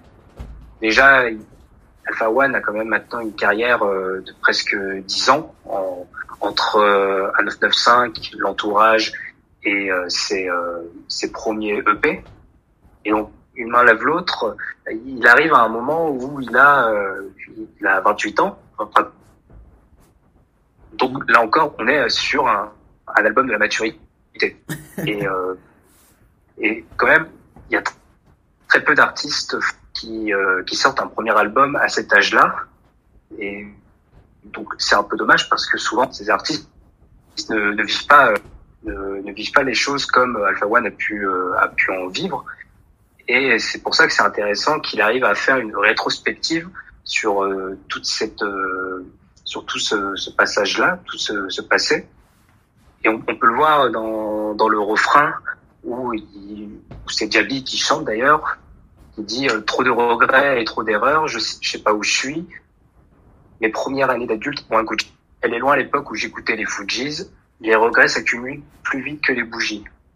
Et euh, ensuite, il déroule euh, sur ces deux couplets euh, tous ces, ces regrets que bah, à avoir fumé euh, du, euh, du pétard, euh, il a perdu, il a perdu des neurones et il a perdu du, du temps. Mm. Euh, il est euh, à, à cause de tout ça aussi de plus euh, cette fainéantise, il est devenu euh, un peu un fardeau pour où il- dans un autre morceau il dit qu'il est euh, qu'il est la honte de sa famille comme euh, comme il a choisi euh, la, la vie d'artiste et ensuite dans dans le second couplet il parle plutôt de cette relation euh, qu'il a eu avec la la fille dont j'imagine il parlait également dans Pourcel le morceau choisi par Edouard où euh, bah, pareil il, il, il regrette de l'avoir euh, de l'avoir délaissé pour des pétasses. Et euh, qui qu'il a il a loupé euh, il, a, il a loupé le coche d'être avec euh, la la femme de sa vie et donc c'est pour ça que euh, aussi le, le passage à, à, à l'âge adulte c'est très important euh, parce que ça peut être aussi ce moment où on rencontre euh, la, la personne qui va nous accompagner euh, toute notre vie. Parce que au final on n'a pas vraiment euh, pendant toute l'émission considéré à quel âge on devenait adulte. Et par quel euh, moyen par quel moyen on le devenait là dans le cas de, de Fujis c'est également euh, bah, le fait euh, de euh, d'avoir fait les mauvais choix à, à un moment passé et que maintenant il s'en mord il s'en mord les doigts Il fait un peu le, le, le bilan de ses premières années, de toutes ses erreurs et tous ses choix. Et puis maintenant, du coup, euh, comme on l'a dit, en tant qu'adulte, c'est les responsabilités. Et là, il se rend compte qu'il a déconné et puis il veut se remettre sur le droit chemin. Quoi. C'est ça. Et il finit en disant que euh, sa mère, elle veut une maison face à la mer et que son père veut euh, qu'il fasse le pèlerinage à la Mecque avec lui. Donc, faire le pèlerinage, probablement qu'il peut le faire. Ouais. Offrir une maison face à la mer, euh, bah, va, va falloir qu'il change, euh, qu'il change musicalement, euh, qu'il fasse des douilles commerciales. Ah, va falloir charbonner. il va falloir charbonner et il n'est pas euh, et Alpha One il n'est pas du genre à, à charbonner euh, inutilement C'est ça. Euh, toi, Théo, tu adores Alpha One, hein, on l'a dit, en début de, de présentation de, de Léo. Euh, oui. Est-ce que tu Euh, aurais... oui, j'adore Alpha One. euh, j'adore. euh, J'adorais avant. euh, j'adore. Euh, mais là, ça pourrait être vraiment une mauvaise surprise maintenant.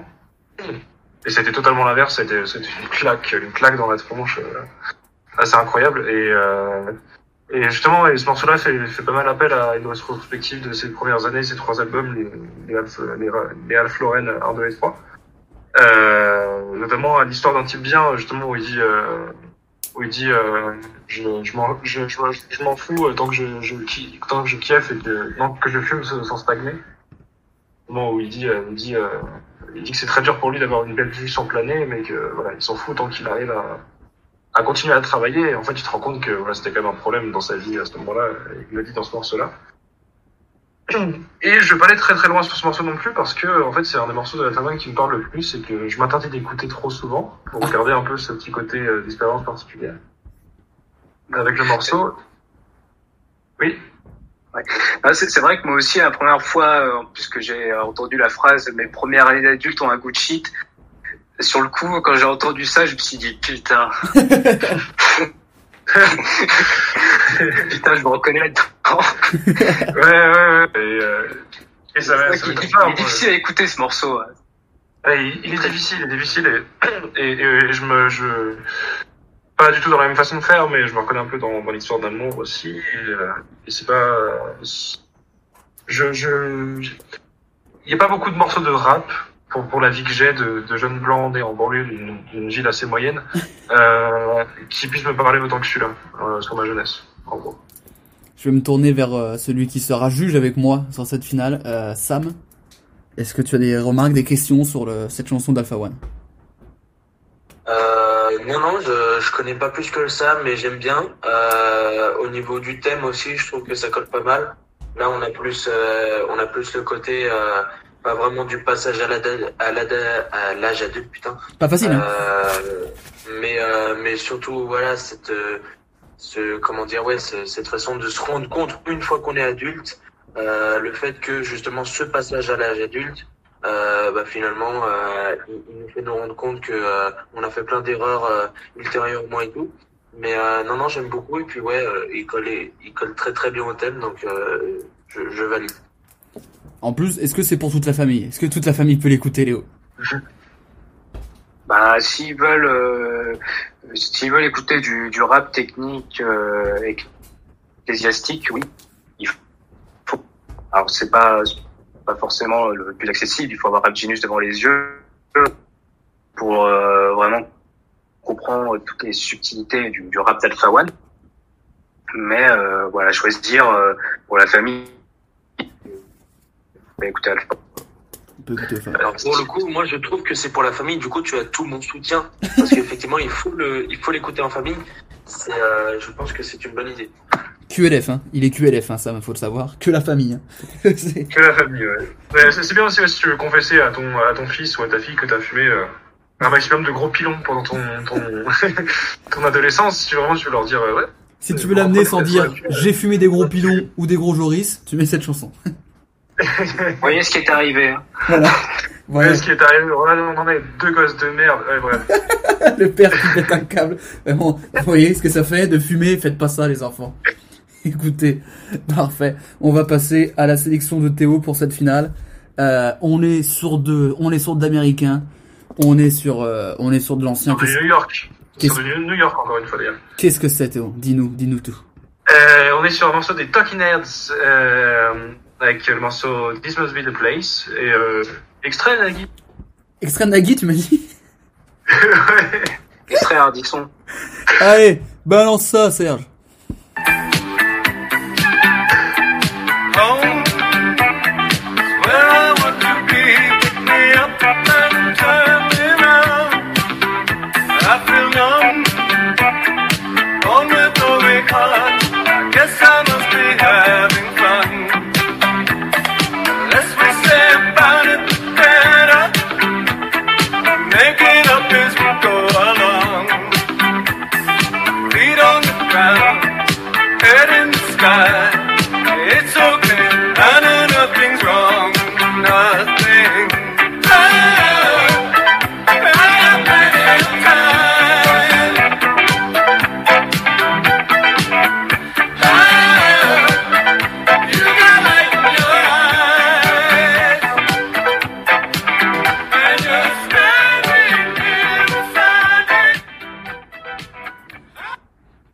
Choix, Théo, alors Euh, pourquoi ce choix Pourquoi ce choix pour, euh, je, pense, ma, vision de, l'avancement dans la vie, de, cette petite marche euh, vers l'âge adulte. Mais avant tout, c'est pas vraiment pour moi vers l'âge adulte qu'on marche, mais vers la suite.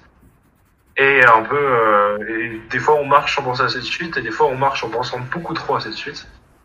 Et en fait, ce, ce petit morceau qui s'appelle donc son deuxième nom, c'est Naïve Mélodie. La mélodie naïve. Et, euh, et en fait, qu'une- je pense une, une histoire, une chanson d'histoire d'amour en même temps que d'histoire personnelle. Et euh, il le dit lui-même, David Byrne, le chanteur du groupe, c'est une chanson qu'il a qu'il a écrit en écrivant pas mal de phrases sans rapport pour créer une sorte de cheminement qui a plein de trucs qui nous connectent avec ce cheminement, mais qu'on n'a pas vraiment de tous ces petits cheminements n'ont pas de lien entre eux. Et c'est un peu pour moi cette difficulté de de, de grandir en fait euh, quand on a notre âge à l'heure actuelle. Euh, et euh, qui donne aussi une vision assez sympathique de la vie, c'est que voilà, si on peut grandir en étant un peu naïf, est-ce que ce serait pas le meilleur moyen de, de rester un peu enfant quand même, euh, en, en, assumant les responsabilités de, de nos pouvoirs, pour citer ce grand oncle Ben une dernière fois, euh, voilà. et, et aussi simplement aussi par l'émotion qu'elle me fait ressentir en fait dans quand je l'écoute ces, ces petits ces petits riffs, ce petit riff de guitare de quelques notes qui se répètent en boucle comme ça, avec euh, les synthés qui viennent euh, créer un petit, euh, des petits pas à côté de, à côté de nos oreilles, et, euh, et qui ça reste aussi avant tout une chanson d'amour, et que je pense que pour grandir, on a toujours besoin d'amour. Euh, une nouvelle fois. Mais je suis peut-être un peu naïf. Ou alors que je préfère l'amour à la finance. Et euh, je sais pas. je sais pas trop ce que je dis, mais, euh, mais si, euh, si c'est ce morceau parce que c'est le titre euh, d'un film avec Sean Penn euh, qui est sorti euh, en 2000 je sais plus quoi pardon euh, et qui traite voilà d'une ancienne rockstar euh, et qui pour lui pour pour le coup euh, revient en fait sur son passage à l'adulte. Revient en fait sur tout ce qu'il a tout ce qu'il a laissé dans son passage à l'adulte et qu'il a voilà il, il a tout pris sur sa carrière de rockstar sa carrière de enfin toute sa réussite euh, sa reconnaissance auprès du public et il arrive à la fin de sa vie et il arrive à sa retraite et en fait il se rend compte qu'il aimerait refaire ce passage à l'âge adulte parce qu'il a raté plein de choses pour euh, donner de l'importance à pour donner l'importance à tout ça à toute sa carrière de, rock pardon. Et euh, euh, et il y a une scène absolument incroyable dans ce film où il y a David Byrne qui, qui fait une reprise de ce, morceau avec une mise en scène, scène du concert incroyable. Voilà donc je vous recommande autant la chanson que le film même si la chanson euh, la chanson euh, en elle-même est, euh, est une œuvre d'art est une œuvre d'art à part entière sur l'album de Speaking in Tongues qui est aussi un super album des Talking Heads qui est un de mes groupes préférés que je partage avec avec mon papa. Et peut-être aussi pour ça que j'y pense que c'est un groupe vraiment que je partage avec mon papa et que, et que pour moi ça représente un, un adulte Bah, tu m'offres une très belle transition, je savais pas comment l'amener. On va parler d'émotion et de papa. Euh, dans les commentaires de la vidéo euh, que j'ai cherché sur YouTube, beaucoup de gens euh, utilisaient euh, cette chanson pour les funérailles de leur père ou de, leur, euh, de leurs amis. Et c'était une chanson euh, très importante souvent dans leur vie. Et il y a vraiment, pour beaucoup de, de gens qui commentaient, cette transmission que c'était leurs parents, euh, leur père ou leur oncle qui leur faisait écouter cette chanson. Et euh, du coup, ça faisait vraiment ce lien euh, à d'avoir écouté, comme tu as dit, avec un adulte et le lien avec la famille. Donc c'est c'est marrant que tu dises ça, comme quoi ça se, ça, se, ça se vérifie encore avec toi, du coup. c'est c'est marrant ouais, j'ai pas du tout vu ces commentaires là et euh, ouais ouais c'est c'est to- totalement le cas Bah, toi, ton, toi, ton père n'est pas mort, mais heureuse- fort heureusement, pour le coup. oui oui oui voilà voilà il faut éviter de, de l'utiliser tout de suite euh, Parce que là, d'un coup, on a plombé l'ambiance d'un coup. Et les gens se sont dit, oh, le pauvre Théo. Non, pas du tout, il va très bien, ton père. Ah, bon, euh, mon papa va très bien euh, est sagement à la maison On, on, l'embrasse. Euh, Sam, qu'est-ce que tu penses de cette sélection de, Théo? Euh, bah, par, rapport au premier- choix, je trouve que, je trouve que ça colle beaucoup moins au thème euh, du passage à, l'âge adulte. Voilà. Donc, euh, je sais pas, peut-être si tu as d'autres arguments pour me convaincre, mais j'ai l'impression que le passage à l'âge adulte est moins, moins pertinent dans, dans ton choix. Peut-être que tu Euh, peux... je, comptais faire, je comptais faire pleurer avec euh, l'histoire du papa, mais euh, euh, voilà, euh, j'ai même payé Jules pour qu'il fasse ses remarques. J'ai- pleuré, hein, j'ai pleuré, mais, euh, mais objectivement, maintenant, passons, à, passons au sérieux. Et euh, je veux des informations euh, scientifiques. Euh, scientifique, ouais, j'essaie d'en, j'essaie d'en faire un peu des musicales, voilà, dans, dans, dans ce côté de cheminement et de, d'enchaînement de, euh, de petites séquences qui créent, qui créent une histoire et euh, voilà, je pense que on se crée tous une histoire. Après, je vais peut-être, euh, voilà, peut-être écarter du sujet pour parler plus de la vie en général que du passage à l'âge adu- adulte. Euh, plutôt- peut-être que là, on est plus sur un cheminement euh, vers la fin de la vie. Euh, toutefois, euh, euh, toutefois, je, reste assez persuadé, voilà, que que David Byrne aussi, ce chanteur de Talking Heads, est un éternel enfant et qu'il est toujours dans cette dans ce fameux limbo euh, entre l'enfant et l'adulte. Et, euh, et voilà, je, je suis euh, dans tous les cas assez content d'être arrivé jusque là pour pouvoir vous faire euh, écouter cette chanson si vous ne la connaissiez pas encore. Très bien. Euh, est-ce que, est-ce que ça t'a convaincu en général, et c'est très beau. Est-ce que ça, ça a été convaincu, Sam? Euh, il m'a convaincu. Euh, alors déjà, oui, petite larme par rapport à son papa, euh, qui n'est pas mort. Hein, je, je... Tu es pas mort, hein, Vraiment, parce que là... Et, euh, non, non, oui, il m'a convaincu euh, par rapport, voilà, à- il, il parle de la vie en général, donc donc c'est très beau, et même s'il s'il s'écarte du sujet, c'est c'est pas grave finalement. C'est beau, ça va. Euh, Léo, toi qui es en compétition finale face à Théo, qu'est-ce que tu penses de, ce- de cette euh, sélection de Théo? Bah moi mon père il m'a jamais fait écouter cette chanson. Bah tu peux pleurer aussi, hein. on va pleurer également maintenant. Mais euh, euh, euh, je, je, connaissais cette chanson, mais comme euh, souvent les chansons dont on ne connaît pas euh, l'artiste ou le nom, je l'avais déjà entendu parce que euh, c'est musicalement c'est super efficace, ça, ça marche bien. Euh, au niveau euh, au niveau du texte, euh, je, vois bien où tu veux, euh, où tu veux en venir. Euh, c'est vrai que c'est euh, ce serait plus un morceau sur euh, la, la- moi qui me fait penser à la, la nostalgie plutôt euh, que le passage à l'âge adulte. Il y a un peu de ça aussi dans le, le passage à l'âge adulte. Souvent, euh, quand t'es adulte, tu te remémores un peu le, tu t'idéalises un peu le moment où t'étais enfant, et pareil, quand t'es, quand t'es enfant, t'idéalises un peu le monde des adultes. Puis au final, tu te rends compte que quand t'es enfant, bah, quand tu commences à payer, toi qui as reçu un mail de Gérard Darmanin, tu te rends compte que tu préférais peut-être être enfant, du coup. Ah, c'est vrai. Ouais, ouais. Pour ça qu'il préfère être révolutionnaire, Léo. Il a plutôt envie d'aller tirer des briques sur un mur. Il a envie de Là soulever des pavés. quand j'ai écouté le morceau, euh, la- voix de David Byrne, euh, elle fait, elle fait grave penser à la voix de David Bowie en fin de carrière, je trouve. Grave. Ouais. Je suis assez d'accord. Ce côté, euh, ce côté crooner, euh, c'est, c'est plaisant quand même euh, d'en- d'entendre ça. Ouais, ouais, il y a David Byrne et euh, David Byrne est, fait partie de ces artistes perdus euh, dans, dans, dans un talent exceptionnel et, euh, et un imaginaire que, que je pense qu'on essaie tous de, dans lequel on essaie tous de rentrer, mais on n'y arrive pas, un peu comme, comme David Bowie. Quoi. Il y a des, des mecs qui ont un imaginaire tellement grand qu'on peut, on peut à peine imaginer la moitié de ce qu'ils ont dans leur tête. Écoutez les amis, on arrive à presque 3 heures d'émission, on a déjà 2h50 de live. On va donc arriver au délibéré. Euh, c'est Théo qui l'a remporté pour le meilleur film. Est-ce qu'il va l'emporter pour la meilleure musique? Nous sommes deux à voter. Euh, Sam, entre euh, Alpha One... Attendez, je, suis perdu. Si, entre Alpha One et Talking qu'est-ce que tu choisis comme musique qui représente le mieux le passage à l'âge adulte? Sam, c'est à toi. Eh bien, écoutez, Il a coupé son micro. j'en filme un, un petit peu. Euh, merde, excusez-moi. C'est bon, c'est bon. Euh, il m'a eu par les sentiments, j'ai envie de dire, donc je vais choisir, euh, je vais choisir Théo parce qu'il il m'a convaincu finalement. Ah, il offre, il offre le doublé à Théo. Waouh Alors, Et, et j'offre le doublé en même temps. eh ben écoutez, je pense que, comme, on- comme, le- comme le dit l'expression populaire, jamais 203, je donne mon point à Théo également. Théo fait donc le doublé cinéma, musique lors de cette émission. Ce qui fait donc trois victoires d'affilée après Fake News samedi. C'est ton moment. Euh, ouais, ouais, merci. Euh, je sais pas si j'ai les épaules assez larges pour toutes ces médailles. Euh, moi, je voudrais comme dédicacer à mon père qui n'est pas mort du tout. Hein. J'ai l'impression que j'ai gagné grâce à ça.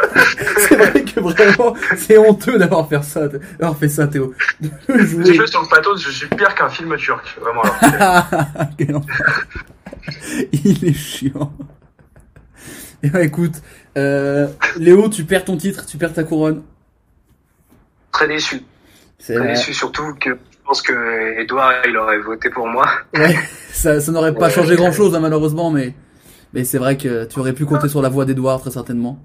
Edouard euh, qui euh, qui euh, qu'on embrasse, qui nous écoute de là où il est certainement. Il est pas mort non plus, hein, mais ça c'est pareil, hein, c'est le, même principe.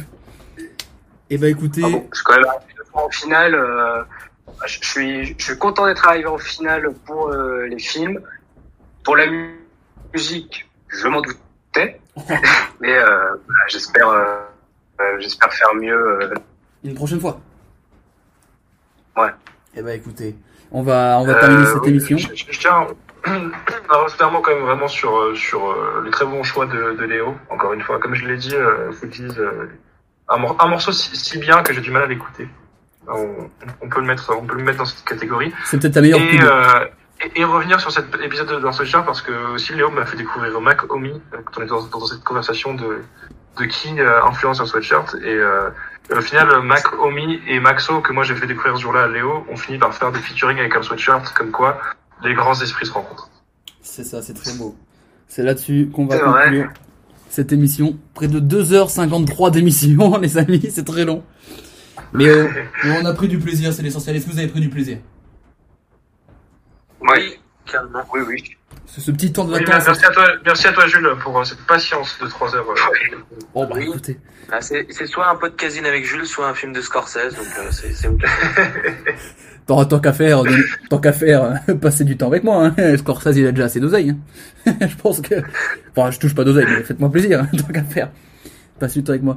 Euh, mais du coup, bah, je voulais euh, du coup parce que c'est vrai que comme tu parles de patience, moi je donne pas d'œuvre et je vous avais, j'avais dit en antenne que moi j'avais ma sélection par rapport à ce thème. Donc est-ce que ça vous dérange si je vous dis juste ce que j'aurais choisi? Ouais, vas-y. Ça m'aurait tellement, ça m'aurait fait qu'il a... ouais ça nous fait grave chier. Allez, coupe le live. Euh, non. En film, ça tombe bien de te parler du syndrome de Peter Pan, donc j'aurais choisi Peter Pan justement pour ça, pour le syndrome de Peter Pan. Je l'explique pas, j'argumente pas, j'explique juste ça. Et en film, j'aurais également choisi Toy Story 3, qui m'a fait chialer toutes les larmes de mon corps la dernière fois que j'ai revu il y a 15 jours. Et qui, pour le coup, dans Toy Story 3, le passage à l'âge adulte, on le voit bien. Et en musique, bah, je pense que le plus simple, c'est qu'on termine sur la musique que j'aurais choisi. Merci Léo, merci Théo, merci Sam, merci Edouard d'avoir été là pendant presque 3 heures. Après du temps. Là, il est 9h moins 5, donc j'ai la dalle. Bon, bah, merci, c'est rien. Moi, j'ai rien à faire dans cette émission. Je regarde des, je regarde des bandes annonces et je regarde des infos sur des films et après je vous écoute parler. donc, euh, je suis auditeur aussi, moi, donc c'est bien. Écoute, on se retrouve mercredi pour euh, Fougère, euh, samedi pour un nouveau fake news, lundi pour un nouveau podcasting. Euh, merci encore à vous trois et ben on va se quitter avec le son que j'aurais choisi moi pour le passage à l'âge adulte. Bisous, salutations, merci de nous avoir écoutés.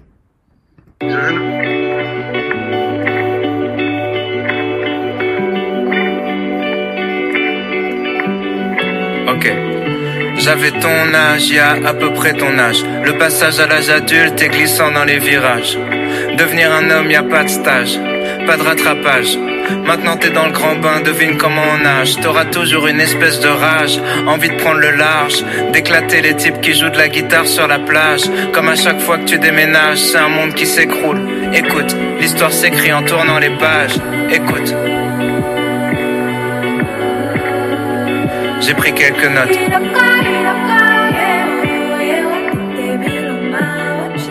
Si t'as l'impression que personne te comprend, c'est parce que personne te comprend. C'est plus facile.